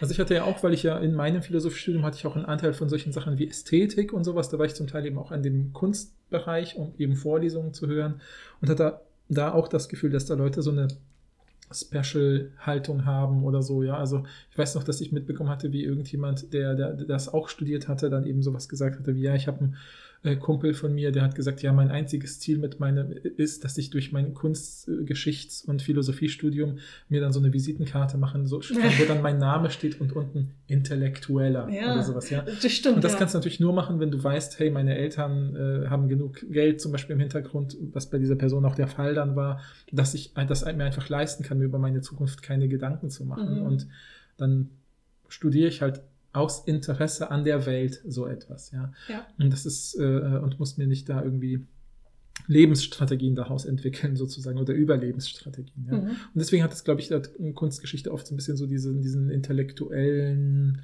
genau. ähm, ja. Und dabei würde es ja dann auch passen, dass es mehr die soziale Ebene, nicht die akademische Ja. Ebene war, die jetzt zum, zum Wechsel des Studiengangs geführt Ja, hat. ja, ja, total. Ja, also wollen wir dann äh, bei der Studie vielleicht äh, ähm, anpassen, weil das passt, glaube ich, äh, ähm, noch, noch ganz gut jetzt zu schauen, welche Typen sie so raus Ja, ja. generiert haben aus den Interviews. Sie haben nämlich äh, gesagt, okay, durch die Interviews haben wir so ein bisschen so drei Richtungen ein bisschen rausfiltern können und die nennen sie dann eben auf Englisch Outsider, ähm, Stranger und Adjuster, also AußenseiterInnen, äh, Fremde, Mhm. ja, und, und ähm, ähm, ja, Ja, an, angepasste, an, aber es hört si- sich so sich anpassen. sich anpassen, ja, eigentlich angepasst sagen. hört sich so negativ Ja, ja, ja, an. ja, genau, genau. Das ist ja auch sozusagen die positivste Kategorie. Ja, genau, genau. Und, ähm, und, und die zeichnen sich halt durch bestimmte Merkmale aus und die gehen sie dann so durch und beschreiben halt so ein bisschen, ähm, wie sie auch darauf gekommen sind, äh, diese drei Begriffe so ein bisschen äh, voneinander zu trennen und zu schärfen. Mhm. Und ähm, das belegen sie auch oft so mit Interviewzitaten, ne, Ja. wo sie dann eben sagen, ja, da hat die Person zum Beispiel das und das gesagt und wir könnten die jetzt einfach so ein bisschen. ja, würde ich auch sagen. Einfach durchgehen. Genau, also wir Stück können ja mit den, ähm, mit den Outsidern und den AußenseiterInnen anfangen. Mhm. Also das sind äh, die, die einem äh, so- sozusagen das Gefühl einer radikalen Andersartigkeit erleben. Also das Gefühl, ich passe hier überhaupt nicht Mhm, rein. mhm, es gibt mhm. irgendwie auch keine Anpassung meines Habitus. Und deshalb sind das auch die, die, die bei denen kein, keine Anpassung des Habitus geschieht. Mhm. Mhm. Ähm, ja, und das sind, man muss aber das, kurz dazu sagen, wir haben, das sind ja 34 Leute, die befragt wurden und Ja, die ähm, AußenseiterInnen, das waren nur vier, also das sind Ja. wirklich sehr wenig und das waren Mhm. alles ältere Studierende, die vorher schon gearbeitet haben. ja, ja. Ähm, das heißt, es ist halt die Frage, wie, große Rückschlüsse man aus so einer kleinen Gruppe überhaupt Ja, ziehen kann. Das waren auch alles ähm, Studierende, die aus, ähm, also angegeben haben, dass sie aus dysfunktionalen Familien kommen. Mhm. Also eben, wo Famili die Familienstrukturen vielleicht auch ein bisschen schwierig waren. Ich Mhm. glaube, eine Person ähm, hatte zum Beispiel einen alkoholabhängigen Vater. Ja, ja, ja. Ähm, und hatte eben, die, diese Menschen haben alle ein nicht unterstützendes Umfeld gehabt. Ja. Ja, genau. Also im Prinzip, die Leute berichten dann zum Beispiel davon in ihren Zitaten, dass sie zum Beispiel allein schon den Humor und die Sprache Ja. und das Verhalten der anderen als fremd, befremdlich und einschüchternd empfinden. Äh, Mhm. Ja, zum Beispiel wird, wird eine Person zitiert, die sagt, so ich hatte immer das Gefühl bei den anderen, die hatten, haben es irgendwie im Leben zu leicht und deswegen äh, passe ich als gewöhnlicher Mensch nicht dazu. Ja, so Mhm. als gewöhnlicher Mensch mit normalen sozusagen Alltagsproblemen. Ja. Ja. all diese Sachen. Und eine Person berichtet sogar davon, dass sie durch dieses ex krasse Exklusionsgefühl Panikattacken Ja. bekommen hat oder so. Also da sieht man, wie wichtig solche, also wie wichtig jetzt im Sinne von, wie einschlagend solche Habitus-Sachen sein können, weil das ist ja wirklich Mhm. auch ne, wie, äh, sowas Soziales wieder. Ne? Wo, wo, niemand von denen sagt sowas, also das ist ja auch das Interessante bei den ganzen Zitaten und auch bei der Zusammenfassung dessen, was die Outsider berichten, ging es nie um den Inhalt ja, ja, des ja, Ganzen. Es ging immer um dieses, wie verhalten sich andere Menschen in diesem Feld und warum fühle ich mich da ja. ausgeschlossen. Ja? Ich finde es ein bisschen schade, dass so wenig konkrete Beispiele genannt wurden. Also wie du Mhm. gesagt hast, sagen sie ja auch sowas wie das Verhalten der anderen, die Sprache, der Humor, all das hat dazu geführt, dass ich mich anders gefühlt habe und dass ich das einschüchtern fand, aber ich wüsste gerne, was genau. Also dass man so, Mhm. so ein Erlebnis mal sagt, die Person hat das und das gesagt. Mhm. Ähm, Das ist natürlich schwierig, vielleicht kann man sich da auch nicht so richtig erinnern und vielleicht Ja, ja. ni- hängt es auch nicht an Einzelbeispielen, sondern es ist so ein Gesamteindruck, den man gar nicht auf so eine Mhm. einzelne Sache niederpinnen kann. Ja, ja. Aber da- das, das ist das. Ich habe ja, äh, wir haben ja die Studie ähm, ausgesucht und hinterher habe ich zu dir gesagt, ah, ich fand es irgendwie schade, dass es nicht so richtig ins Detail gegangen ist. Es hätte Mhm, mir mhm. irgendwie noch geholfen, mehr zu verstehen, was genau diese Ausgrenzungsmechanismen sind, um auch vielleicht über, zu überlegen, wir arbeiten ja jetzt beide an der Uni, ob wir vielleicht irgendwas machen könnten eigentlich, Mhm, um mhm. ErstakademikerInnen unter unseren Studierenden irgendwie Mhm. zu unterstützen. Aber dafür habe ich viel zu wenig Details irgendwie davon bekommen. Das, fand ich ein bisschen stimmt. schade. Ja, ja, ja. Aber ich glaube, was, dazu können wir, glaube ich, bei diesen, bei dem, was sie dann daraus ziehen, bei diesen fünf Kategorien später noch ein bisschen darauf eingehen. Ich Okay. glaube, das kann man ganz gut daraus ziehen. Das habe ich mir auch für die Diskussion notiert. Okay, voll gut. Was, Ähm. was halt total interessant ist, ist, ähm, man könnte ja die Hypothese aufstellen, dass in Studiengängen, in denen vielen, viele ErstakademikerInnen sind, dass es ähm, leichter ist, sich anzupassen, weil da ja viele Leute mit einer ähnlichen Geschichte Mhm, sind. mhm. Aber tatsächlich ist es so, dass die, ähm, die AußenseiterInnen alle in Studiengängen mit vielen ErstakademikerInnen waren. Ja. Das heißt, es scheint nicht bei der Anpassung zu helfen, sagen sie jetzt. Man muss natürlich, wie gesagt, dazu Ja, sagen, sehr- das sind ja. nur vier Leute und das sind ja alles ältere Studierende. Und ich denke, Alter spielt schon auch eine Rolle bei der, bei der, bei dem sich ausgegrenzt fühlen. Könnte ich mir vorstellen. Ich weiß Nee, es auf jeden nicht Fall, genau. weil die werden ja wahrscheinlich verschiedene Lebensumfelder haben Ja. und dann dadurch kommen sie seltener in Kontakt. Ja, ich Genau, glaube, wenn ja. die miteinander häufiger in die Mensa gehen würden oder feiern gehen würden oder so, würde sich vielleicht was ergeben. Aber wenn es jemand ist, der sagt, ja, ich muss nebenher noch arbeiten, um mein Studium ja, zu genau. finanzieren. ich so denke auch, weiter. da spielen noch andere Kategorien eine Rolle, aber das ist natürlich trotzdem interessant. Ja, absolut. Ne? Ich meine, ich fand das auch nochmal so einschlägig, weil das später ja wichtig werden wird bei den anderen Kategorien, dass die Outsider alle sagen, ja, wir haben eine Familie, die da überhaupt entweder gar nichts mehr mit uns zu tun hat oder da vielleicht sogar teilweise, wo das auch so genannt mit Leute, die dann dagegen sind, so nach dem Motto, ja toll, da sammelst du nur Schulden und Ja. arbeitest nicht. Ja, genau. Äh, weil du ja für das Studium bezahlst, was willst du da eigentlich? Du gehörst da nicht hin und so. Und all das wird ja dann sozusagen tragen die Leute dann ja mit. ja, sie fühlen sich dann an der Uni nicht zugehörig, aber zu Hause auch nicht mehr. Na, Und du das- bist jetzt, gehst aber schon in die zweite Nee, aber das was, das, was du gerade gesagt hast. Ah ja, okay. Und das ist ja auch ein Beispiel, was in der zweiten Kategorie vorkommt. Stimmt. Ja, okay, äh, das dachte stimmt. ich, kann man es stimmt. Trotzdem schon sagen. Ja, ja, okay. Okay, dann lass uns direkt zu den Stranger kommen, also zu den Fremden, Mhm. die eben das Gefühl haben, ähm, also die, die Anpassung funktioniert schon besser. Mhm. Sie haben eigentlich äh, größtenteils positive Erfahrungen an der Uni äh, gef gef gefunden, aber spüren schon so eine Ambivalenz in, in Bezug auf eines der Umfelder, also Mhm, entweder mhm. Uni-Umfeld oder das Zuhause oder manchmal auch bei beiden, dass sie so das Gefühl haben, ich bin so halb, ich habe so einen Fuß in meinem Zuhause-Umfeld und einen Fuß im Uni-Umfeld Mhm. und manchmal habe ich das Gefühl, ich kann das nicht so Ja, zusammenbringen. ja, ja, ja, ja. Ja, ja, genau. Das hat mich nämlich genau an diese Geschichte erinnert, die ich ja am Anfang erzählt mit diesem THW-Ding. ne? Ja, ja. beim THW bin Ja, ich der Student und Genau. beim Student bin ich Das- der. das würde ich auch sagen, ja. So, ja. Da, da wärst du, in dem Fall wärst du dann ein Stranger. Ja, ja, ja. Und da fand ich es auch interessant, da hatten sie ja so ein, so eine, das haben sie auch gezeigt, dass es zum Beispiel solche Dinge gibt wie, okay, diese Leute können sich an sowas anpassen, wie, wie zum Beispiel, wie man lernt, ja. Mhm. Während andere, die sich da wohlfühlen, die machen es einfach und die Stranger gucken sich es vielleicht ab oder kriegen es irgendwie mit und müssen es halt noch lernen, aber dann können sie es halt auch und sind dann drin. Mhm. Oder dieses äh, ganz banal, wie, wie da stand halt How University Works, also wie Uni funktioniert, wie die Uni einfach so geht, wie geht das, an der Uni zu sein, was macht man da. Ähm, Das sind alles so diese Sachen, die, äh, die diese Leute dann lernen. Und ich fand es total schön, dass, oder da war so ein cooles Zitat von jemandem, der eben gesagt hat, ja, wenn ich manchmal mit Leuten darüber rede, zum Beispiel wie viel wenig sie lernen müssen, wollen, sollen, äh, dann habe ich manchmal auch so ein bisschen so eine Verachtung denen gegenüber, Mhm. weil ich merke, wie wenig sie machen müssen. Aber das schwingt natürlich auch eine Selbstverachtung gegen mich mit, dass ich das ja trotzdem machen muss. Und das ist genau diese Ambivalenz, dieses Ja. Stranger-Typus, den sie beschreiben. Genau, ne? aber es ist schon, ist schon, weil du gerade gesagt hast, sie lernen ja auch, wie die Uni funktioniert, aber sie haben schon auch Probleme damit. Ich Genau, denke mal, es geht ja. vor allen Dingen dann um diese ungeschriebenen Gesetze. Ne? Mhm, Also, dass mhm. es kein Problem ist, Lernstrategien sich anzueignen, weil Ja. das ja auch etwas ist, was man gut aus Büchern lernen kann. Mhm. Aber so richtig zu verstehen, wie die Uni funktioniert, was so vielleicht, also nicht, dass ich selber wüsste, wie das mhm. funktioniert, ne? aber ihr wisst schon, ähm, ähm, wie, wie so die ungeschriebenen Gesetze vielleicht sind oder wie ich mich zu verhalten habe, so Sachen, die einem vielleicht niemand sagt, Mhm, wo sie mhm. dann das Gefühl haben, ich kann mich auch an niemanden wenden, um Ja, das so richtig ja. zu erklären, weil, okay, meine, meine Eltern sind nicht beide irgendwie auch JuristInnen Ja, genau, gewesen und können genau. mir jetzt sagen, wie genau das jetzt funktioniert, dass ich Mhm. in einem, weiß ich nicht, mich so oft melde, dass ich ein Praktikum in der Kanzlei bekomme oder was Ja, weiß ja, ich, was im ja. Jurastudium Ja, abgeht. genau.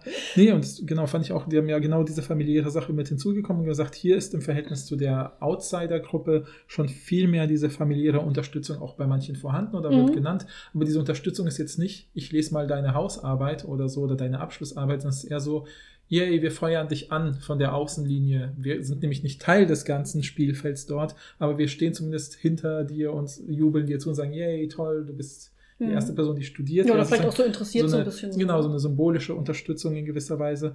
Ähm, aber es ist eben, das geht ja sozusagen dann eben nicht einher mit so einer Entlastung, wie eben, ich weiß nicht, wie ich weiterkommen soll. Also, ne, also neulich habe ich zum Beispiel äh, einen Studierenden ein bisschen beraten beim Schreiben der Abschlussarbeit und äh, der meinte auch so, ah, bei der und der Stelle war ich richtig verzweifelt, da habe ich auch direkt mit meinen Eltern telefoniert. Und ich dachte so, krass, ich wüsste, also äh, das war, war, also ich war ganz kurz verwirrt, weil ich dachte, hey, okay, der hat so ein spezielles Thema, da wüsste ich gar nicht, wie ich sozusagen, äh, ich, Mhm. dass man, dass ich, ich müsste doch meinen Eltern erstmal ultra lang erklären, was ich tue. Und es ging wirklich um so Fragen des Aufbaus der Arbeit. Also Mhm. kommt Kapitel 3 vor Kapitel 4, aber dann muss ich ja bei Kapitel 3 das und das erklären, was ja eigentlich erst in 4 rauskommt.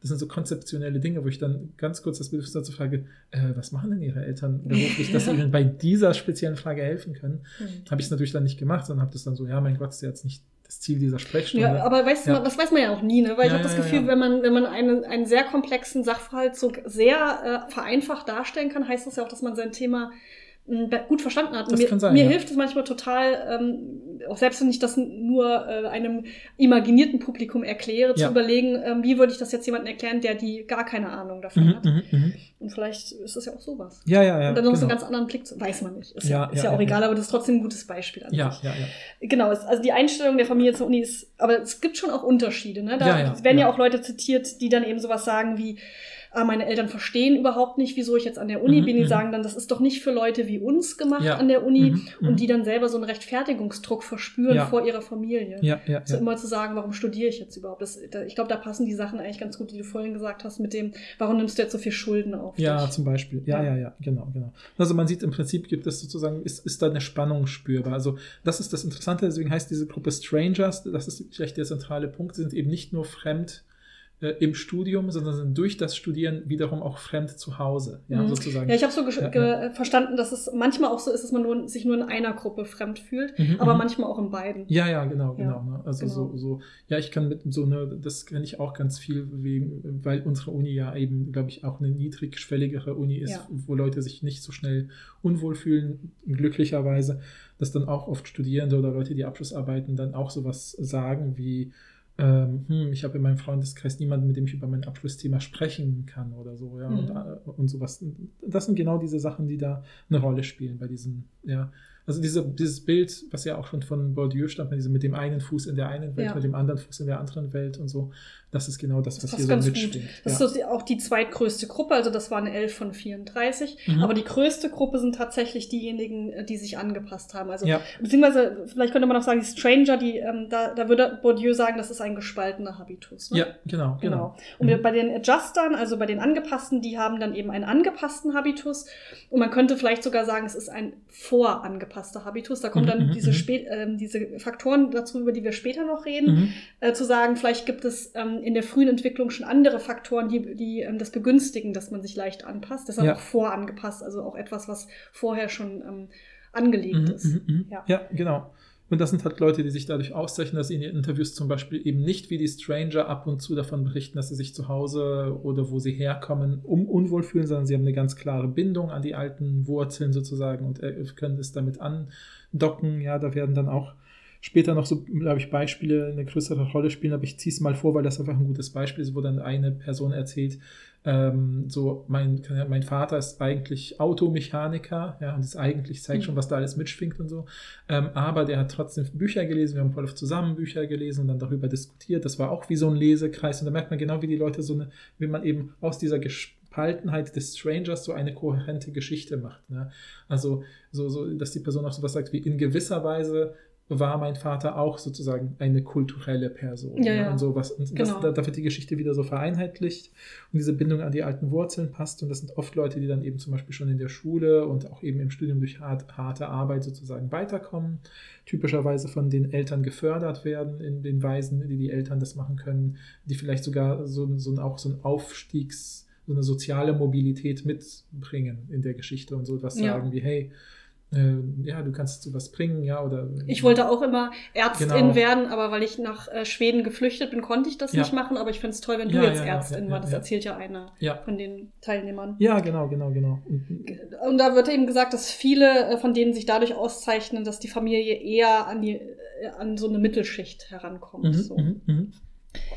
Mhm, mhm. Ähm, und sie, also die äh, JusterInnen merken schon, dass äh, sie sich unterscheiden zu Peers von einem, ähm, aus einem Bildungshintergrund, aus einem AkademikerInnen-Hintergrund, aber sie ähm, haben da keine Probleme mit. Ja, genau. Also weder in, in Bezug auf Leistung noch in Bezug auf Soziales, das soziale Mhm, Leben. mhm, mhm. Also sie haben sich eben angepasst oder es fällt ihnen leicht, sich anzupassen. Genau, genau. Und das, sind, das ist auch in dieser äh, kleinen Stichprobe sind das auch die Jüngeren oder Jüngsten. Genau, also die, die äh, direkt nach der Highschool angefangen haben genau, zu genau, studieren. genau, genau. Und das ist aber auch die größte Gruppe, ja, muss man genau. auch sagen. Ja, ja.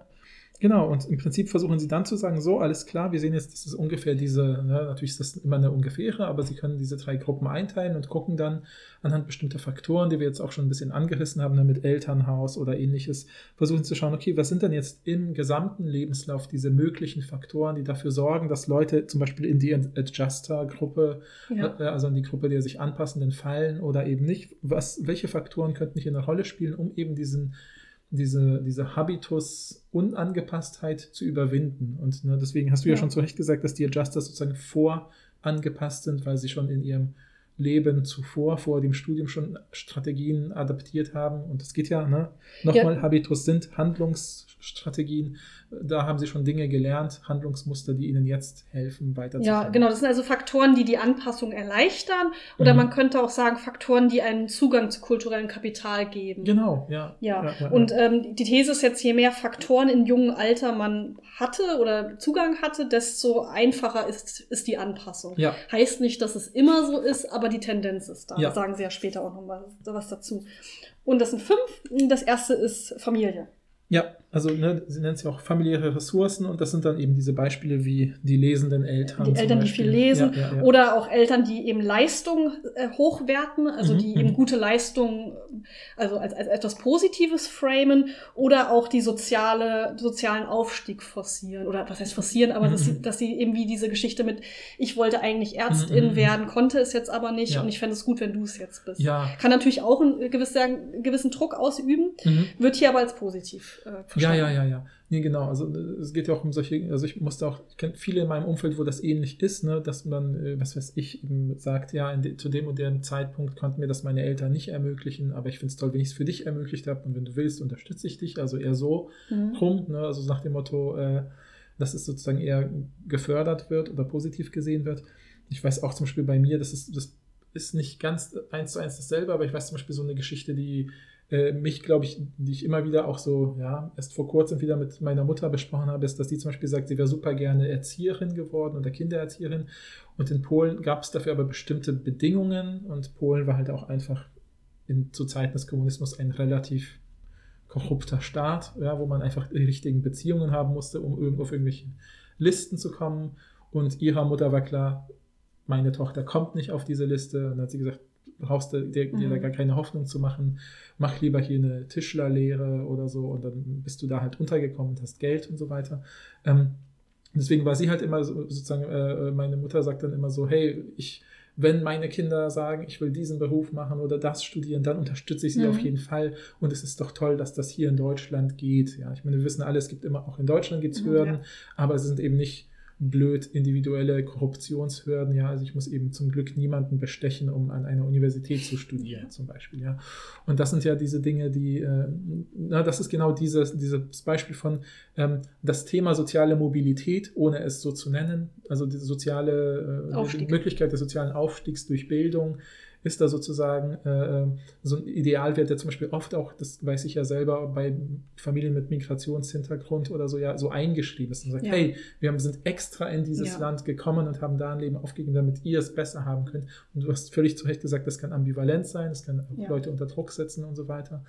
Ähm, aber es kann eben auch, ne, wie man hier bei diesen Beispielen sieht, Leuten. Es kommt ja auch immer darauf Ja, an, wie man es verkauft, Ja, ja, sozusagen. also einfach dieses, ähm, es heißt nicht, dass du immer gute Leistung haben musst, aber ähm, es ist eine Sache, die uns wichtig ist, dass wir dich unterstützen und sagen, Mhm, mach doch mhm. bitte deine Hausaufgaben oder weiß ich nicht. ja, wäre gut, wenn du gutes Zeugnis hast oder was auch immer. ja, ja, ja, ja, ja. Ähm, genau, also bei meinen Eltern haben zum Beispiel immer sehr viel gelesen, haben mich total früh an Literatur rangebracht. Meine äh, Mutter war immer total gerne in der Oper und im Theater und Mhm, so. Und mhm, mhm. da war ich zum Beispiel als Kind auch früh im Theater. Ja. Obwohl meine Eltern jetzt beide keine AkademikerInnen sind, hatte ich auch immer diese, diese Art von kulturellen Kapital. ja, ja, genau. Ja. Der zweite Punkt ist ähm, das frühe soziale Umfeld. Mhm. Da geht es ähm, um sowas wie, in welcher Nachbarschaft lebt man, auf welche Schule geht man, welche SchulfreundInnen hat man. Mhm. Also diese ganzen Sachen. Das kann sich ja auch sehr unterscheiden. Das kann aber auch, selbst wenn du nicht aus einem AkademikerInnenhaushalt kommst, kann es ja sein. Da gibt es ja, glaube ich, eine Geschichte von einer Person, die dann ähm, mit der Familie aus einer, ähm, in eine neue Nachbarschaft gezogen ist, wo Mhm. viele eher aus der Mittelschicht gewohnt haben und wo die Person da so irgendwie das Gefühl hatte, davon auch zu profitieren, weil sie dann Mhm. auch auf eine Schule gegangen ist, wo bei allen anderen klar war, die gehen alle aufs College. Also kommt mir plötzlich die Idee, ah ja, krass, ich könnte ja auch aufs College gehen. Ja, ja, ja, ja.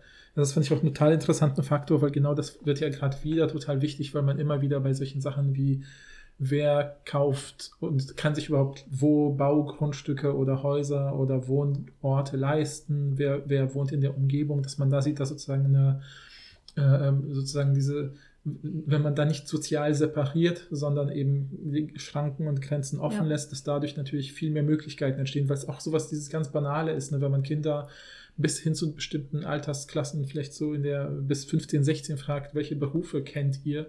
Ja, das ist natürlich die Berufe der Eltern und die Berufe äh, der Beruf des Lehrers, wenn man ständig in der Schule ist und dann vielleicht noch ähm, Was man so im Fernsehen kennt oder jetzt Genau. mittlerweile natürlich irgendwie Social Media ja, genau, so. genau. Das würde ich auch am Schluss nochmal besprechen, dass jetzt solche Medi medialen Schranken da vielleicht ein bisschen oder mediale Kanäle bestimmte Schranken öffnen, aber sonst ist es natürlich noch vielleicht Beruf von NachbarInnen oder Ja. die Eltern der Freunde oder so, wo man denkt, ach Mensch, der Papa von meinem besten Freund ist, keine Ahnung, äh, Arzt. IT-Techniker. Ja, oder sowas und deswegen finde ich das auch toll. Oder Ja, so, ja. ja. Mhm. Und all diese Sachen äh, schwingen da so mit bei diesem frühe soziale Umgebung-Ding. Mhm. Genau. Ja, der dritte Punkt, und das geht ja auch alles so ein bisschen ineinander rein, muss man Ja, auch sagen, ja, ja, sind Schulerfahrungen und ähm, was man auch so für Möglichkeiten in der Schule bekommen Mhm. hat. Und da ähm, äh, ähm, sagen viele von den äh, AdjusterInnen sowas wie, ah, ich war immer gut in der Schule, ich hatte gute Leistung und die Mhm. LehrerInnen haben mich auch unterstützt. Ich war total schnell äh, richtig gut in Mathe und dann hat meine Mhm. LehrerInnen mir ähm, schon Matheaufgaben, so, so Zusatzaufgaben, Mhm. also Förder, Förderunterricht Mhm, oder sowas mhm, mhm. gegeben. Ähm, und davon habe ich total profitiert. Also es geht auch um diese Re Ressourcen, die man durch die Schule dann bekommt, Ja. vielleicht durch bestimmte Förderprogramme Ja, ähm, äh, weiß nicht, sowas wie, äh, wie heißen diese ganzen äh, gibt auf Naturwissenschaften auch äh, Schü äh, Schüler forschen, die For Jugend so, Jugend forscht. genau. Solche ja, Sachen ja, würden ja. sicherlich auch eine Rolle spielen. Ja, und es gibt ja auch in Schweden solche, habe ich extra ein bisschen nachgeguckt, solche Förderprogramme, dass man zum Beispiel sowas sagt, wie da sind, sich in der Oberstufe SchülerInnen, die sind sich in Biologie oder Chemie besonders gut, Ja. dann dürfen sie jetzt quasi, wenn sie wollen, zwei Extrastunden nehmen. Dadurch haben sie die Möglichkeit, vielleicht auch ein Stipendium an einer Uni zu bekommen Ah, ja. mit diesen Fächern. Ja, Ja, genau. und solche, Solche Sachen. extra Schienen, extra Gleise, die sozusagen geöffnet werden für Leute so auf Basis der Leistung und eben nicht auf Basis sozialer Herkunft, Herkunft, ja. Mhm. Und das sind ja alles Sachen, die das Ganze so ein bisschen ermöglichen. Und das fand ich auch total interessant, dass die Leute, die in dieser Adjuster, also sich anpassenden Gruppe äh, liegen, dass die zum Beispiel solche Sachen erzählen wie, ja, Schule hat mir auch Spaß gemacht, Mhm. während zum Beispiel Leute aus der Stranger Gruppe, die sozusagen weder in der einen Welt noch in der anderen sozusagen äh, oder in beiden bewegen, irgendwie gleich kompetent, haben ganz oft sozusagen von der Schule in gewisser Weise so ein neutrales Gefühl mitgenommen. Dieses neutrale Gefühl zeigt sich in diesem so, ich hatte keine Schwierigkeiten, aber es gab jetzt auch nicht Höhepunkte, ja. Ja. Ich so dieses, ich hab, kann mich irgendwie an nichts erinnern. Also ich habe jetzt nie was Krasses erreicht oder war da und da der Beste, aber ich hatte auch jetzt nicht Probleme. Ja, Mhm. also kenne ich auch echt viele, die so über Schule sprechen, dass man, ich Ja, habe gar klar. keine Erinnerung oder sowas. Ne? Ja, also Ja, ja. genau. Muss ja auch weder was Schlechtes Nee, noch was genau. Gutes sein. Ja, ja, ja. Aber es äh, zeigt natürlich wieder, wie wichtig es auch ist, dass zum Beispiel LehrerInnen, also wie wichtig zum Beispiel LehrerInnen sein können Ja. in der Förderung von Ja, Leuten. ja, ja, voll. Wenn sie das eben merken, dass man da irgendwie was machen kann. Auch selbst wenn es nur so was ist wie positive Mhm. Schulerinnerungen, so, ey, ich hatte immer richtig Spaß im Matheunterricht Mhm, mhm. und deshalb studiere ich jetzt Mathe oder was weiß Ja, ich. ja, ja, ja, ja. Das, und das ist ja eine Sache, die immer wieder kommt, wie wichtig solche Sachen sind. Ja, ich weiß auch, dass ich zum Beispiel so einen Lehrer hatte in, in Deutsch, äh, der hat in der fünften und sechsten Klasse, hat er eben, eben immer gesagt, jeder soll mal vielleicht irgendein Buch vorstellen, was er oder sie gerne liest. Und ich habe Mhm. halt nicht viel gelesen. Ich habe eher Videospiele und Zeichentrickserien konsumiert. Und dann habe ich so notgedrungen irgend so ein Kinderbuch genommen, so was eher so, sag ich mal, vielleicht auf zweite, dritte Klasse Niveau war. Und dann war er so voll überrascht und meinte dann so, hä, du bist doch so gut in Deutsch, liest du echt nicht viel? Ja, hier, liest doch mal hier die Schatzinsel oder irgendwie sowas hat mir dann irgendwas gebracht, wo er das Gefühl hatte, damit kann ich was anfangen. Dann habe ich dann halt das so gelesen. Aber ich war noch so voll überfordert damit, weil, weil ich das Gefühl hatte, ich lese das jetzt, weil das wie so eine Zusatzhausaufgabe Ja. ist von meinem Lehrer. Und der wollte eher so ein bisschen mich da dran heranführen. Ja. Das war jetzt nicht so erfolgreich, aber im Nachhinein dachte ich, war cool, dass er es versucht hat. Halt, ne? Kann ja auch. Ich meine, Ja, ja, du bist ja immer noch jemand, der nicht unbedingt super viel liest privat, ja, aber ja, ja, so bist ja trotzdem in einem lesebehafteten Beruf. Ja, genau, So. ne, ja, genau, aber ich lese dann halt so wie immer halt zweckgebunden und habe das Gefühl, wenn ich Unterhaltung will, dann ist sozusagen das Erste, was mir einfällt, ist audiovisuelle Medien und Lesen genau. ist eher so an zweiter, dritter Stelle vielleicht. Ja. Und was jetzt aufgefallen ist, ist, dass die ersten drei Kategorien vor allen Dingen ähm, solche Faktoren sind, die bei der Gruppe der AdjusterInnen eine Rolle spielen. Ja. Das sind ja auch alles Sachen, die so aus frühkindlicher Erfahrung Mhm, irgendwie wichtig mhm. sind, während die nächsten beiden Sachen ähm, vor allen Dingen bei den Strangern eben eine Rolle spielen, Ja. das eben in späterem Leben. Mhm. Und zwar sind das Peers und PartnerInnen. Ja. Ja, das fand ich ultra spannend, weil ich fand diese Peer-Geschichte, das ist ja auch so dieses, das hat man, finde ich, ich hatte auch sofort so das Gefühl, ich gucke irgendeinen 80er-Jahre-Film, wo jemand in eine neue Nachbarschaft zieht, was weiß ich, Ja. und ist er ein Problemkind, ja, also ich benutze be Ja, bewusst dieses alte Anführungsstrichen, 80er-Jahre-Wort und äh, ja, genau, danke, genau, mit ganz dicken Anführungsstrichen, aber lernt dann eben über die NachbarInnen eine bestimmte Familie kennen und die sind eben, keine Ahnung, gebildet und fünf Geschwister und haben einen ganz anderen Lebensmodus und dadurch kommt die Person in Kontakt mit der so, sogenannten anderen Welt, ist aber immer Teil einer anderen. also Ja, das macht ja dann total Sinn, dass das Welt, eben dann ja. die StrangerInnen sind. Genau, genau. Also die bekommen das kulturelle Kapital dann vor allen Dingen von den FreundInnen oder Mhm, den mhm. Familien der FreundInnen. Mhm. Und das ähm, kann dann besonders wichtig sein, wenn man selbst aus einer dysfunktionalen Familie kommt. Mhm, Also es hat ja mhm, jetzt nichts mhm. damit zu tun, was für eine Bildung deine Eltern haben. In einer Ja. dysfunktionalen, das möchte ich nur noch mal sagen, es hat ja, Ja, nichts damit zu tun. Du kannst auch in einer dysfunktionalen Familie sein, wenn du eine Hochakademikerin-Familie Ja, bist. ja, ja, ja. Aber das wurde eben hier so geschrieben, also das, äh, ne, die, die Familie ist, ähm, interessiert sich überhaupt nicht für dich oder ich glaube, vielleicht war da auch die Person mit dem abhängigen Elternteil, Stimmt. aber hatte dann, hat dann eben wie so eine zweite Familie gefunden Mhm, bei den mhm. besten FreundInnen und Ja. hat dann da auch nochmal das kulturelle Kapital bekommen. Genau, ne, also auch da wird auch eben eine Geschichte zitiert, wo jemand irgendwie sagt, ja, die Eltern meiner besten Freundin waren sozusagen für mich die Vorbilder von, ja, du kannst also was erreichen, wenn du XYZ studierst oder so. Also die Idee Ja. überhaupt, ne, eben die Idee des, des sozialen Aufstiegs kommt von der anderen Familie. Ne, die Ja, eben, da wurde war auch so ein Zitat mit, ich habe da beim Essen mit denen gegessen und die haben Diskussionen geführt, da habe ich überhaupt, da habe ich das erste Mal gehört, dass Leute darüber reden. Ja, oder so, vielleicht genau. sowas wie Politik oder so, ich weiß es Mhm, nicht mhm, genau. mhm. Wurde jetzt keine, leider wieder keine Details genannt, aber das ist ja auch eine interessante Sache. Und ähnlich ist es dann auch bei den PartnerInnen, da auch wieder, äh, das ist dann natürlich wie eher also im späteren Leben, auch vielleicht schon, wenn du studierst ähm, oder kurz vorm Studium stehst, eben, dass die PartnerInnen, die Familie der PartnerInnen wichtig sein kann. Da wurde Mhm. auch eine Person ähm, zitiert, auch ein Stranger, der gesagt hat, äh, ich war dann bei der, bei der Familie meiner Freundin und habe dann das erste Mal sowas wie Bücherregale gesehen Ja, mit ja, ähm, ja. äh, und äh, hat dann so irgendwie sowas gesagt wie, zeig mir die Medien und, äh, oder es kommt darauf an, welche Art von Medien man konsumiert. Mhm. Ähm, und das waren ganz andere Medien, als ich das von zu Hause kannte. Und ich fand Mhm. das, die, es war ja wie so ein Interview, was man dann gesehen hat, ein Interviewausschnitt, wo dann die Interviewerin gefragt hat, ja, aber hast, wie hast du dich dann gefühlt? Und dann hat er wieder gesagt, ich habe mich erst fremd gefühlt und komisch und als ob ich hier überhaupt nicht hingehöre. Und dann mit der Zeit wurde es irgendwie besser, aber man hat ja immer noch das Gefühl, die Person Ja, ja, ist, ja, bleibt Stranger. Natürlich auch bei der Familie der Freundin. Ja, genau, genau. Ja, genau, das fand ich auch total interessant, ne? dass man, dass man, äh, ähm, da haben sie auch nochmal extra erwähnt, dass zum Beispiel, ne, also irgendeine Person hat auch erzählt, so ja, erst nachdem ich meinen Mann kennengelernt habe, bin ich überhaupt auf die Idee gekommen, dass ich ja auch studieren könnte oder so, weil vorher, das ist ja auch, finde ich, verständlich, wenn man sozusagen, ne, weil durch das Suchen einer Partnerin ist man ja in gewisser Weise, ist ja für viele Menschen, weiß ich eben auch aus anderen Forschungen, ist es ja oft so der Aufhänger zu sagen, hey, ich bin jetzt irgendwie weniger abhängig von meiner Familie und auch von deren Meinung von mir. Und angenommen, kommt aus einer Familie, die eher so sagt, wieso willst du denn jetzt studieren und neue Schulden machen, statt einfach zu arbeiten, hast doch eine feste Stelle. Und wenn dann der Partner sagt, hey, also du, du schaffst das problemlos, ich glaube an dich, unterstütze dich, ich arbeite doch in der Phase, mach dir keine Gedanken, Mhm. dann hat man plötzlich diesen, diesen, überhaupt diesen Impuls zu sagen, hey klar, wieso nicht, stimmt, ja. Mhm. Und das fand ich auch spannend, dass sie eben sagen, dass das sozusagen ne, diese Peer- und Partnersache ist dann eher für Leute, für Leute, die eben älter, später sind, oft so eine Möglichkeit, immer noch ihr Leben zu ändern, sozusagen, oder ja. äh, dann eben in diesen Kontext einzusteigen. Aber die bleiben dann oft äh, natürlich dann, ne, weil sie ja schon ein anderes Leben gefü lange geführt haben, in dieser Stranger- oder sogar äh, Outsider-Kategorie halt. Ne? Ja, diese le beiden letzten Punkte haben nicht so viel Einfluss wie die frühen Erfahrungen, Ja, sagen sie ja, auch. Also ja. eins bis drei, also Familie, frühes soziales Umfeld, Schulerfahrung, das ist das, was vor allen Dingen irgendwie einen Mhm. Einfluss darauf hat, dass du dich gut anpasst, also Ja, tendenziell. Ja. Ähm, und die anderen beiden Punkte, Peers und PartnerInnen, sind auch wichtig, aber nicht so wichtig wie die ersten drei Punkte und Ja. spielen eher so eine Rolle, dass du dann dich ein bisschen anpasst, aber immer noch das Gefühl Mhm, hast, du passt mhm, eigentlich mhm. nirgendwo so richtig rein. Ja. Ja, und das, das, ähm, das war es eigentlich schon. Also sie sagen dann, okay, wir haben uns jetzt Studierende angeguckt, die haben eigentlich von den Eltern her ein ähnliches Bildungsniveau, Mhm. aber total unterschiedliche Anpassungen des Habitus. Und das hängt eben vor allen Dingen mit diesen fünf Faktoren zusammen.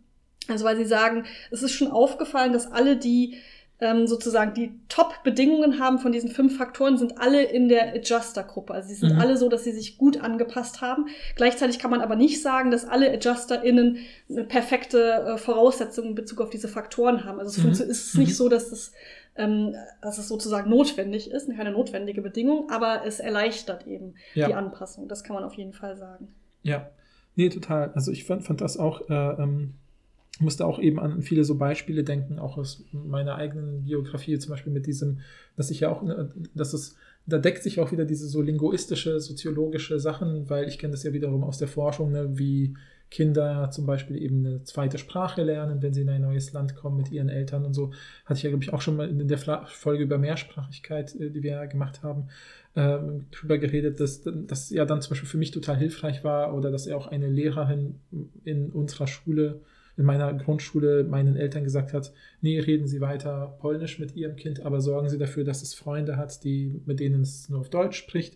Und durch diese Freunde kommt man natürlich auch in diese anderen sozialen Kreise und Gruppen und lernt dann so Dinge, ja, und vielleicht hat ja im Optimalfall knüpft man ja auch soziale Kontakte mit den Eltern, die dann die eigenen Eltern unterstützen, was wiederum ne, die, die, diese Vernetztheit und Einbettung ähm, verstärkt, dass eben nicht dieses fremde Gefühl entsteht und so, all diese Sachen. Das schwingt alles so mit, ne, dass diese, diese ähm, frühen sozialen Umgebungen ja ultra wichtig sind bis hin zu Spracherwerb ne, und eben und dass das aber auf einer ähnlichen Ebene tatsächlich funktioniert, ne, so wie ich spreche nicht die Sprache der anderen im Kunstgeschichtsstudium oder im elitären Jurastudium, Mhm. sagt man ja auch oft und das zeigt ja, dass das fast ähnliche Muster sind. Ja? Ja. Dieses, man muss die Sprache der anderen mal gehört haben und gemerkt haben, ich kann das mitspielen und das gibt ja auch in der Linguistik, so in der Soziolinguistik diese Forschung zu solchen Sachen wie, was macht eigentlich Smalltalk, ja, und Smalltalk ist auch so ähnlich wie ähm, was ja auch äh, bei der letzten Folge über Schweigen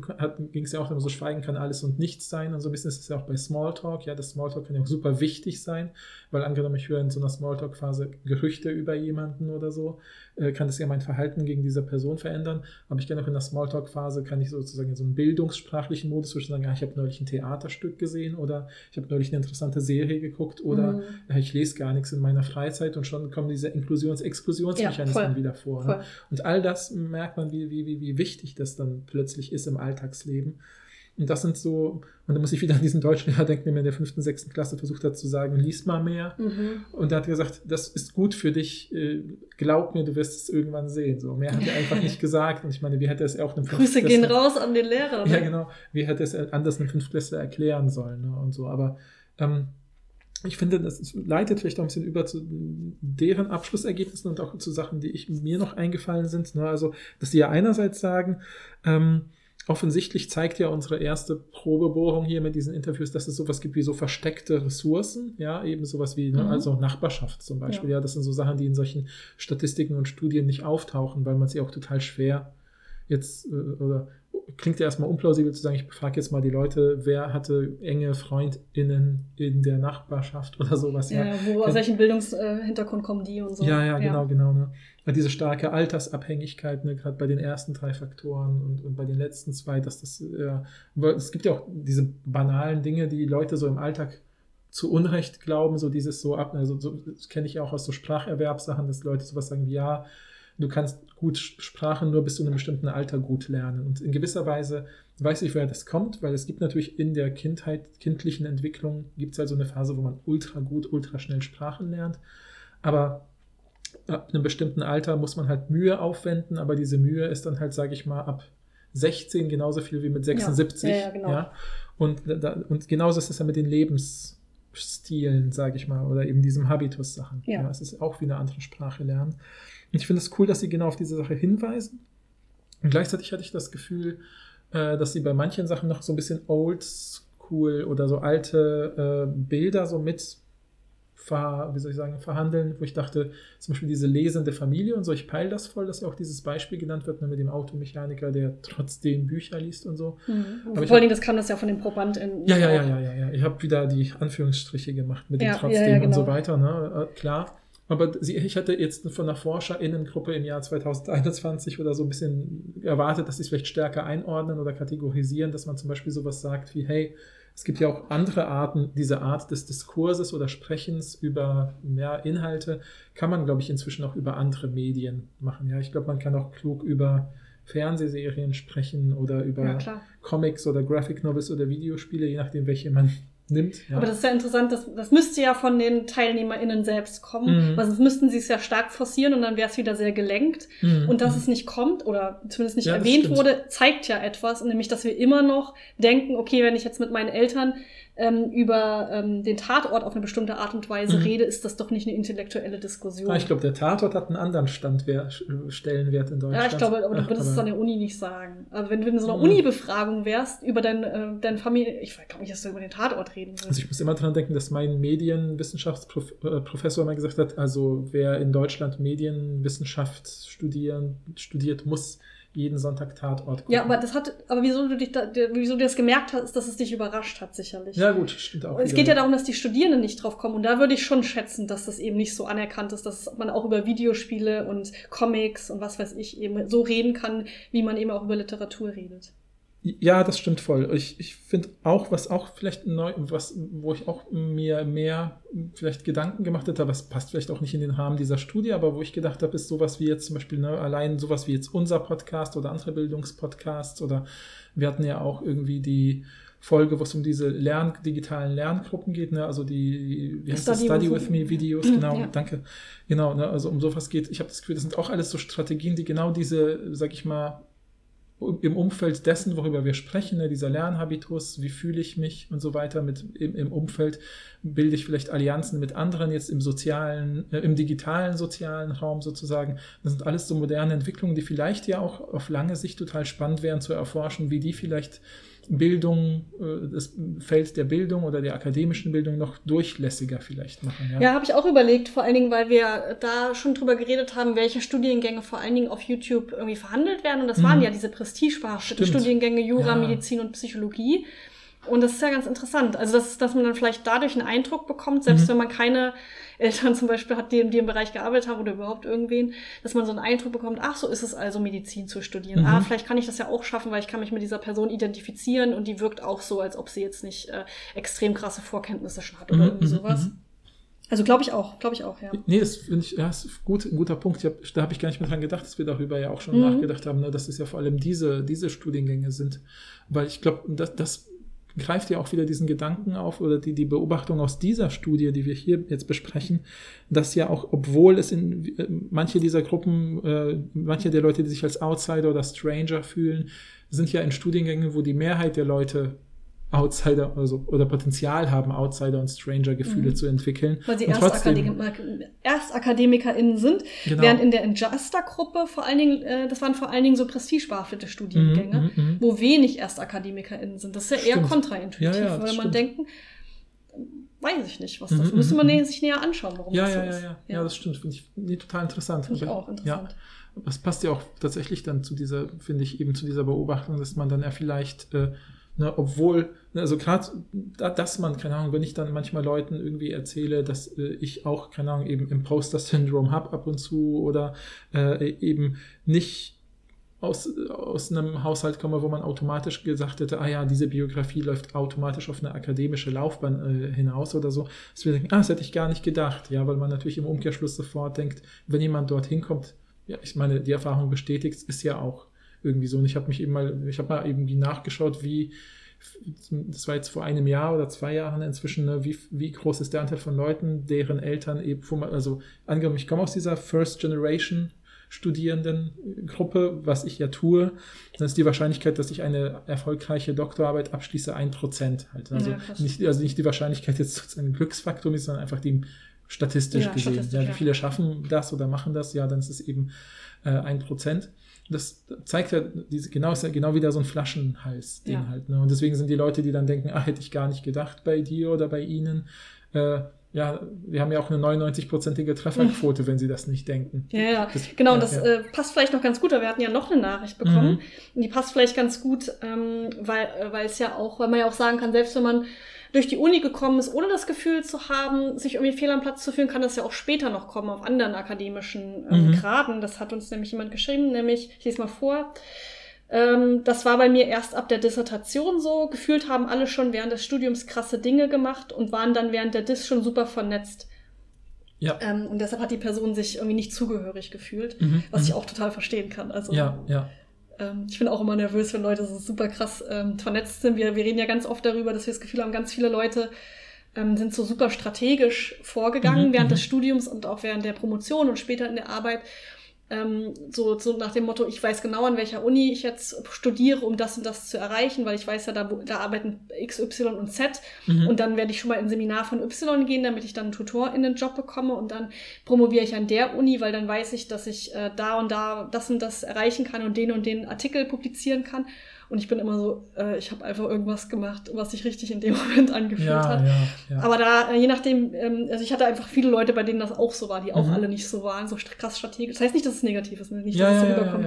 Ähm, aber da ich so mit so vielen Leuten irgendwie im Umfeld äh, zu tun hatte, die bei denen das auch so war, die das Gefühl haben, ich hab, hat ja irgendwie doch irgendwie alles geklappt und ich bin habe das so gemacht, wie ich das für richtig gehalten habe, hatte ich Mhm. nie dieses Gefühl, ich passe hier nicht rein, aber ich könnte mir total gut vorstellen, wenn ich irgendwo anders wäre und die ähm, Lebensläufe mir von anderen Leuten oder die Gedanken, die Leute sich machen in Bezug auf das, was sie jetzt als nächstes machen mit den Schritten angucken würde, hätte ich auch das Gefühl, boah, ich bin passe da irgendwie echt nicht rein. ja, ja. Also das verstehe ich auf jeden Fall voll. Nee, total. Also ich meine, das unterstreicht ja nochmal wieder diese, diesen Habitus-Begriff von, von äh, ähm, ähm, Bourdieu. Danke. Jetzt habe ich mich schon wieder so entlarvt, weil ich den Begriff, weil ich den, den Namen nicht weiß. Ähm, Hast du überlegt, wolltest du eher Bourdieu oder Elias machen? Da muss man auch mal ein bisschen überlegen. Quatsch. nee, überhaupt nicht.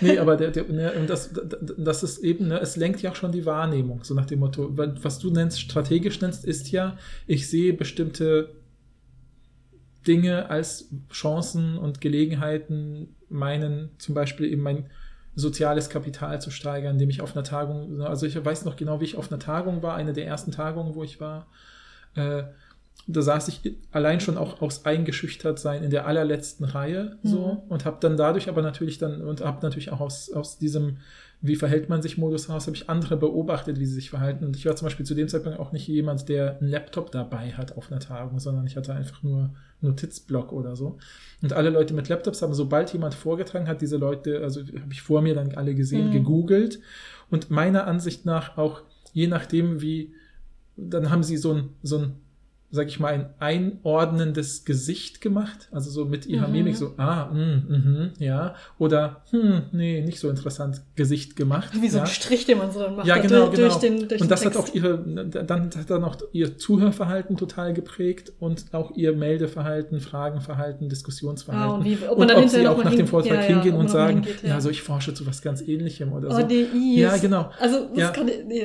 Das meine ich, das ist eine ganz andere Wahrnehmung. Ja. Ja. Das ist die, die Art des Wahrnehmens, so was gehört sich hier und was macht man so, ne? Und das finde ich irgendwie total interessant. Aber das hat direkt schon was Ausnutzendes für mich. Da würde ich dann direkt denken, okay, wenn ich vortragen würde, würde die Person ja nicht mit mir reden, wahrscheinlich, weil Mhm, ich mhm. ihr nicht ähm, interessant genug bin in Bezug ja, auf ja, den, ja, was bringt die Person mir persönlich? ja, ja. Also aus egoistischen Gründen. Ja, es ist halt Wahrscheinlich diese- kommt die Person trotzdem gut voran, sehr gut voran. Ja, Aber total. ich, Ja, ich ja, kann, könnte es einfach nicht. Es gibt ein komisches, es gibt mir ein komisches Gefühl. Ja, genau, genau. Und das, ne, und genau dieses, dieses, das hat ja auch was mit, es gibt ja auch in der Wissenschaft sozusagen Leute mit verschiedenem Habitus Ja, ja, sozusagen, ne, und da eine Diversität. Aber natürlich spitzt die sich ja auch irgendwie zu auf bestimmte Typen, ja. Und ich habe auch immer, immer äh, das Gefühl, dass es so, ähm, ich weiß nicht, zum Beispiel Leute gibt, die, die, die eben sich eben, die benutzen ja immer diese Metapher auch teilweise, dass Leute, wenn sie sich so wohlfühlen, sich wie ein Fisch im Wasser bewegen oder so. Und ich habe das Gefühl, so, ja, ich fühle mich eben in vielen Tagungen nicht wie ein Fisch im Wasser. Oder zum Beispiel, wenn ich mich auf, das ist so eine Sache, die ich mir angewöhnt habe, also vielleicht als Tipp für alle, die in dem gleichen Bereich sind oder die gleichen Zweifel haben, wenn ich mich bei Tagungen bewerbe oder so, dann versuche ich auch möglichst früh dran zu sein. Also wenn ich Ja, zum Beispiel sehe, äh, ähm, da gibt es was sich thematische Felder oder man kann so ein bisschen Vorlieben sagen, dann sage ich sowas wie, ich würde total gerne am ersten Tag vortragen oder sowas, wenn es möglich ist. Ähm, Manchmal schiebe ich auch Gründe vor und sage sowas wie, ich weiß noch nicht, ob ich am zweiten Tag komplett Mm, da sein ja. kann. Und dann freue ich mich nämlich, wenn man zuerst vorgetragen hat, man ja auch einen Gesprächsaufhänger oder andere Leute kommen eher auf einen zu und sprechen mit einem. Weil ich schon auch voll oft erlebt habe, dass ich dann auf einer Tagung irgendwie als letzter oder vorletzter vortrage oder so. Mhm. Und dann merke ich schon, dass dann Leute denken, ach Mensch, die Person ist mir vorher gar nicht aufgefallen, aber jetzt reisen wir ja schon alle Ja, ab. jetzt fährt mein Zug schon so. in einer Stunde. Genau, ja, ja, genau. genau. Und das ist Stimmt. aber auch nicht, das könnte man jetzt auch von außen vielleicht als strategisch betrachten, aber es ist eher so ein Versuch von mir, mit meiner Unsicherheit irgendwie umzugehen. Aber wenn so, du eh ne? schon einen Aufhänger hast fürs Gespräch, dann brauchst du das ja auch nicht unbedingt. Ja, ne? genau, genau. Aber du hast ja gesagt, du hättest am Ende noch ein paar Vorschläge, wie man ähm, Studierenden vielleicht helfen kann, die Mhm, aus dem mhm. Erstakademiker, in, also die ErstakademikerInnen sind und vielleicht auch nicht diese Faktoren mit sich bringen, Mhm, mhm. äh, die das begünstigen, dass man sich anpasst. Was würdest du denn da sagen? Ja, also ich würde total, also ich, also jetzt, ich als Dozent habe ich auch das Gefühl, ich thematisiere das ja zum Beispiel voll oft. Dass, also Ja. ich sage jetzt nicht, ich erzähle jetzt nicht jede meine Lebensgeschichte, aber zum Beispiel, wenn ich eben, wenn Leute eben zu mir in der Sprechstunde kommen, eine Hausarbeit besprechen oder so und sagen, oh, mir fällt gar kein Thema ein oder so, dann frage ich ja auch erstmal sowas wie, ja, äh, wie oft ähm, äh, haben Sie jetzt schon Hausarbeiten geschrieben in diesem Feld, in anderen Feldern, ist es überhaupt Ihre insgesamt erste oder sowas? Und dann erzähle ich ja auch oft davon so, hey, also ich habe erst neulich einen Aufsatz geschrieben, da hat mein Chef mir auch die und die Tipps gegeben und genau das gleiche passiert ja Mhm. jetzt hier, nur auf einer anderen Ebene, ne, dann, dass ich Ihnen Tipps gebe, weil ich mich ja schon ein bisschen länger damit beschäftige. Ich versuche das sozusagen zu normalisieren. Also ich versuche auch Ja. immer, ich benutze super gerne so Handwerksmetaphern, äh, weil ich die auch selber immer schön und äh, überzeugend finde. Ne? Ist, davon ist ja auch die ganze Linguistik geprägt. Ne? Die Sprache ist ein Werkzeug und bla bla bla. Mhm. Dass ich den Leuten oft sage, so, hey, es gibt, es ist mein Geheim, ich habe jetzt nicht eine geheime intuitive Kraft, wie ich Texte durchschaue, besser durchschaue als sie, äh, sondern ich lese halt einen Text fünf, sechs Mal. Und dadurch Mhm. fallen mir irgendwann Muster auf. Also sowas, ne? den, die äh, eigene, das eigene Vorgehen transparent machen, aber auch die eigenen Struggle. Äh, Ja, so. genau, Und genau, wahrscheinlich genau. auch, äh, wenn es eben passt, sagen, hey, äh, meine Mhm. Eltern sind auch äh, keine AkademikerInnen. Wenn ich mit Mhm, äh, denen mhm. darüber rede, dann mache ich das Ja. so und so. Oft sprechen es ja Leute von sich aus an, dass sie so sagen, so ja, ich habe jetzt hier irgendwie, ich komme jetzt nicht aus einem Hintergrund, dass mir das, das, das Mhm. und das hilft oder sowas nur und ähnliches mehr. Und ich glaube, das sind alles so Sachen, wie man das, also dass man das so versucht zu normalisieren. Also dass Ja. man irgendwie auch die, die Prozesshaftigkeit und äh, einfach auch die, äh, ich versuche zum Beispiel total solche Sachen zu vermeiden, wie so, sag ich mal, Begabungs- Vokabeln. Mhm. So, also dass ich nicht sowas sagen wie, manch, da braucht man halt ein besonderes Sprachgefühl, um das zu sehen. Also, weil es klingt dann wieder so, so magisch. Quatsch. Ja, macht Quatsch. genau, deswegen Ja. sage ich immer, es ist erstmal so was ganz Einfaches. Ja, man liest einen Text eins, einmal, zweimal, dreimal. Mhm. Und ja, Alltagstexte liest man ja im Optimalfall nicht mal einmal, sondern überfliegt sie und nimmt nur die Ausschnitte, die man braucht. Und die äh, Sache, die man in der Linguistik macht, ist ja zum Beispiel einen Text fünfmal lesen und sich jedes Mal Notizen dazu Ja, machen ja, und so weiter. Und das, das versuche ich immer so sichtbar zu machen.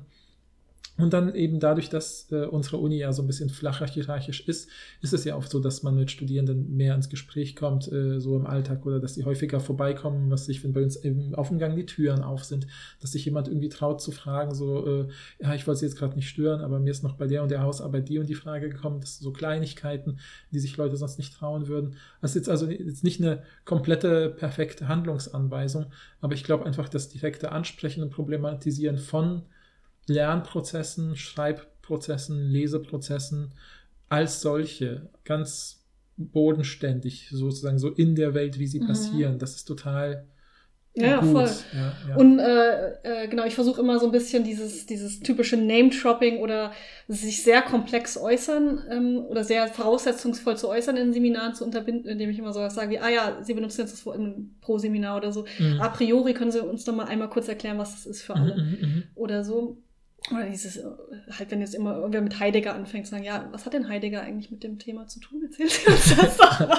Bist also Nein, so böse Ja, sage ja, ich das nicht. Ja, ja, ja, ja, Das kommt aber auch bei mir nicht so oft vor, aber ich glaube, ich ziehe auch diese Leute vielleicht nicht so an, diese Mhm, Name-Dropping mit Ja, ja, ja, ja. Ich versuche ja auch ähm, immer die Leute so schnell wie möglich zum Reden zu bringen, also in Seminaren sich beteiligen zu können, Mhm. zu versuchen, das so ein bisschen niederschwellig zu machen, indem ich selber irgendwie auch locker Mhm, rede und mhm, auch mhm. versuche eben eben keine Ahnung, so lockere Beispiele zu konstruieren oder auch Ja. mal was aus der Popkultur zu machen, was jetzt nicht höhere Popkultur Mhm, ist. Äh, mhm. Ich, ihr kennt mich, ich mag äh, Stephen King und Horrorfilme und kann, mach da Ja, macht auch manchmal Verweise in der Hoffnung, dass es dann klar wird, dass man, ähm, dass man nicht irgendwie, weiß ich nicht, diese, diese, diese höhere ähm, Literatur gelesen Mhm, haben muss, mhm. um jetzt irgendwie sich äußern zu können. Ich weiß noch, wie, habe ich bestimmt schon mal erzählt im, im Podcast, oder wie ich einmal, äh, als ich noch studiert habe, auf dem ähm, Campus saß und ein Stephen King Buch gelesen habe. War es ein Stephen King? Ich glaube schon.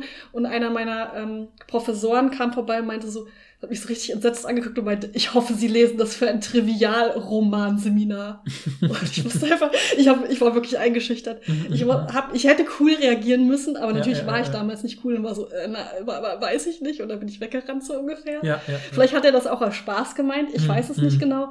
Aber das würde ich nicht machen, falls Mhm. hier ProfessorInnen zuhören. Das hat mich negativ beeinflusst. Ich wirklich dachte, krass, der findet das jetzt, der findet das richtig lächerlich, dass ich das Mhm, jetzt mhm, lese. mhm. Und er hat ein total schlechtes Bild von mir. Vorher habe ich mich im Seminar immer so gut ähm, gemeldet und jetzt denkt er, ich wäre irgendwie dumm oder so. Sowas Ja, habe ja, ich halt gedacht dann. Und das Ja. ist natürlich Quatsch.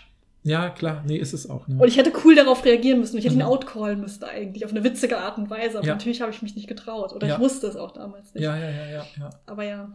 Ja, ich meine, ich we- weiß auch nicht, ob die Tipps, die ich zum Beispiel gebe, bei jedem Fach helfen, weil ich habe zum Beispiel auch das Gefühl, dass in Sprachwissenschaft oder gerade in dem Feld, wo ich bin, das ist ja immer so eine sehr stark gegenwartsbezogene Sprachwissenschaft, anwendungsbezogen, dass ich ja ganz oft Unterricht damit starten kann, dass ich den Leuten irgendein authentisches Sprach etwas vorspiele, ja, irgendein Interview oder zeige oder irgendeine Aufzeichnung aus einer Studie, wo authentische Gespräche gefilmt oder, oder aufgezeichnet worden sind.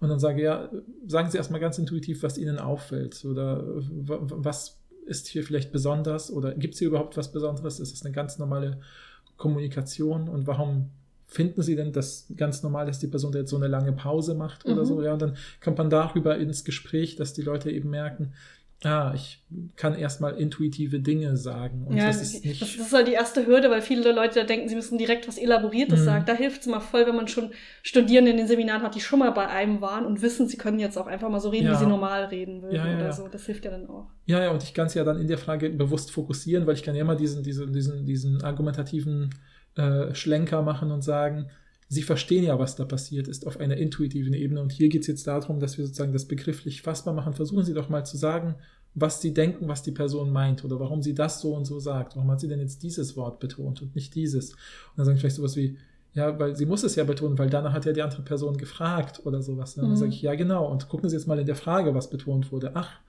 dieses Wort, deswegen wird Mhm. dieses Wort zurückbetont und so weiter, ja. Und dann kommt man so Stück für Stück irgendwie in diese, in diese Begrifflichkeiten. Und dann ist es toll für die Leute, wenn sie dann merken, jetzt kann ich langsam, aber sicher intuitive Eindrücke, sowas, so, ich meine, das sind ja dann kleine Ausschnitte und dann reden sie über einen Text und sagen sowas, nicht mehr sowas wie, ähm, keine Ahnung, diese Ansprache eines berühmten Politikers klingt sehr nüchtern, sondern dann sagen sie sowas wie, klingt sehr nüchtern, weil die Person die und die Art von Pausen macht oder so. Ja. Dann merken sie, ah, ich kann eine Intuition plus Wissen plus Fachbegriffe kombinieren und so weiter. Und das bietet sich halt bei meinem Feld total an Ja. dass man da Leute eben reinholt und oft sind ja genau die Leute, die ja jetzt wie hier die Stranger mit ihrem Habitus in zwei Welten stehen, ja. Genau sowas ist ja total interessant für sprachwissenschaftliche Sachen. Man sagt, hey, du kennst die Welt und die Welt und dadurch siehst du die Regeln der anderen Welt jeweils schärfer, Stimmt, ja. weil sie für dich nicht ganz natürlich sind, weil du eben nicht, ja, du bist eben nicht der Fisch, der immer nur im Wasser war, sondern du bist auch mal am Strand gewesen und weißt, wie es da ist, sozusagen. Gott, am Fisch am Strand, ist, also das hört jetzt schon auf, guter, Ein- eine gute Metapher ein, zu Dann sind es sein. Amphibien, ja, die beides Ja. können, sozusagen. Ja, ja, ja. okay. okay. Habt, äh, habt ihr noch weitere Tipps, ähm, wie man Studierenden vielleicht helfen kann, wenn sie aus einem Nicht-Akademiker-Haushalt kommt? Äh, dann sagt uns das gerne. Und auch, ähm, ob ihr selber schon mal das Gefühl hattet, dass ihr nicht dazugehört. Mhm, Aus mhm. verschiedenen Gründen. Das, wir hatten ja jetzt vor allen Dingen über äh, den Bildungshintergrund der Eltern geredet, aber es hat natürlich alle möglichen Gründe. Ja. Das ist ja total klar. Geschlecht spielt auch eine Rolle in, in ähm, Studiengängen, die eine bestimmte Geschlechterdominanz haben, Ja. aber natürlich auch Herkunft und Alter und diese ganzen Sachen, über die wir gerne auch reden können, wenn ihr wollt. Und Mhm. wenn ihr uns was empfehlen könnt, dann sagt das gerne Bescheid, weil wir machen da natürlich gerne weitere Folgen zu. Ja, und vielleicht auch so als, als ähm, sozusagen Nachklang von dieser Folge wäre es für uns auch total nett, wenn ihr uns Nachrichten weiterhin schickt und sagt so, hey, ja, stimmt, dieser Gedanke oder das und das hat mich total Mhm. gep- geprägt oder beeinflusst oder vielleicht, äh, ja, wir haben ja so verschiedene HörerInnen-Schichten, vielleicht gibt's ja, gibt ja immer wieder auch Leute, die vielleicht vorhaben zu studieren, vielleicht ermutigt sie das ja, dass sie sehen, hey, ja, klar, stimmt, das sind Dinge, äh, die auch irgendwie dazugehören. Und ist doch gut, wenn ich da sozusagen schon ähm, das im Vorhinein weiß, dass ja auch sowas einfach auch zu den Lernprozessen dazu gehört. Ja, das soll jetzt niemanden Angst machen. Ne? Nee, also jetzt, wenn ja. ihr anfangen wollt zu studieren, es, es muss auch gar nicht heißen, dass ihr euch, Mhm, dass ihr mhm. euch nicht zugehörig fühlt, wenn, selbst wenn ihr aus einem Mhm. Nicht-Akademiker in den Haushalt kommt. Es hat alle möglichen Faktoren. Ja, Ähm, und das soll ja auch wirklich eher die Angst nehmen, zu wissen, selbst wenn ihr das Gefühl habt, ihr fühlt euch zugehörig, das ist Mhm. ein normales Gefühl. Das ist blöd und das ist nicht Mhm, cool. mhm. Und da müssen wir irgendwie auch als Gesellschaft was tun oder als Ja. Aber es, ähm, es ist nicht so, dass ihr die Einzigen seid, die euch die sich so fühlen. Genau, das kann man ja auch zum Beispiel nutzen als Impuls, um zum Beispiel, was für mich total wichtig war, als ich eben äh, überlegt habe zu studieren, wusste ich, es kommen für mich aus einfach aus finanziellen Gründen nur drei Orte in Frage, weil weiter wegziehen konnte ich einfach mir nicht leisten. Und habe ich mir alle diese drei Orte einfach mal jeweils eins bis zwei Tage angeschaut und bin einfach in die Veranstaltung gegangen zu den Feldern, wo ich studieren wollte Ja. und hatte dann eben bei einer der Unis, wo ich dann eben auch gelandet bin, das Gefühl, hier fühle ich mich irgendwie wohl. Und das muss ja, ist ja eigentlich egal, was der Grund ist, aber das hat ja wahrscheinlich auch was mit Habitus zu tun gehabt, Ja, dass ich eben an ja. bestimmten Unis das Gefühl hatte, so, boah, ich peile überhaupt nicht, was. Dieser Schädel von diesem Typen, der hier Ja, genau, genau. Ja, ich weiß überhaupt nicht, was die Fragen, ich weiß nicht mal, was die Fragen bedeuten, die die Studierenden stellen oder so. Und bei der anderen hatte ich das Gefühl, ah ja, hier verstehe ich irgendwie, was passiert und wie das ja. Ganze. Kann man auf jeden Fall empfehlen. Es gibt ja oft offene Türen, äh, offene Türen, offene Tage der offene, offenen Tage Türen. der offenen Türen los. Genau. Ähm, aber ihr könnt auch in der Regel normalen äh, Veranstaltungen euch einfach reinsetzen. Mhm, mhm. Vorlesungen gar kein Problem. In Seminaren würde ich vorher eine Mail schreiben, aber Mhm. auch das würde ich zum Beispiel immer zulassen jetzt bei Ja, meinen ja. Veranstaltungen. Ja, Einfach um ein Gefühl dafür zu bekommen, wie das Ja. so ist. Ja, und ich bin mir sicher, dass jetzt viele von euch, die jetzt vielleicht auch schon studieren, auch denken, ja stimmt, vielleicht bin ich in meinem Fach eher deswegen hängen geblieben, weil ich mich da intuitiv wohlgefühlt habe, auch mit den Leuten, die ich da kennengelernt habe. Und das Fach war dann sozusagen so ein bisschen zweitrangig, also war bei mir auch ähnlich, dass ich das Gefühl hatte, ich fühle mich hier irgendwie wohl und bleib da hängen oder sowas. ne? Ja. ja. Schreibt uns all diese Dinge und dann hören wir uns beim nächsten Mal. Tschüss. Ciao. Thank you.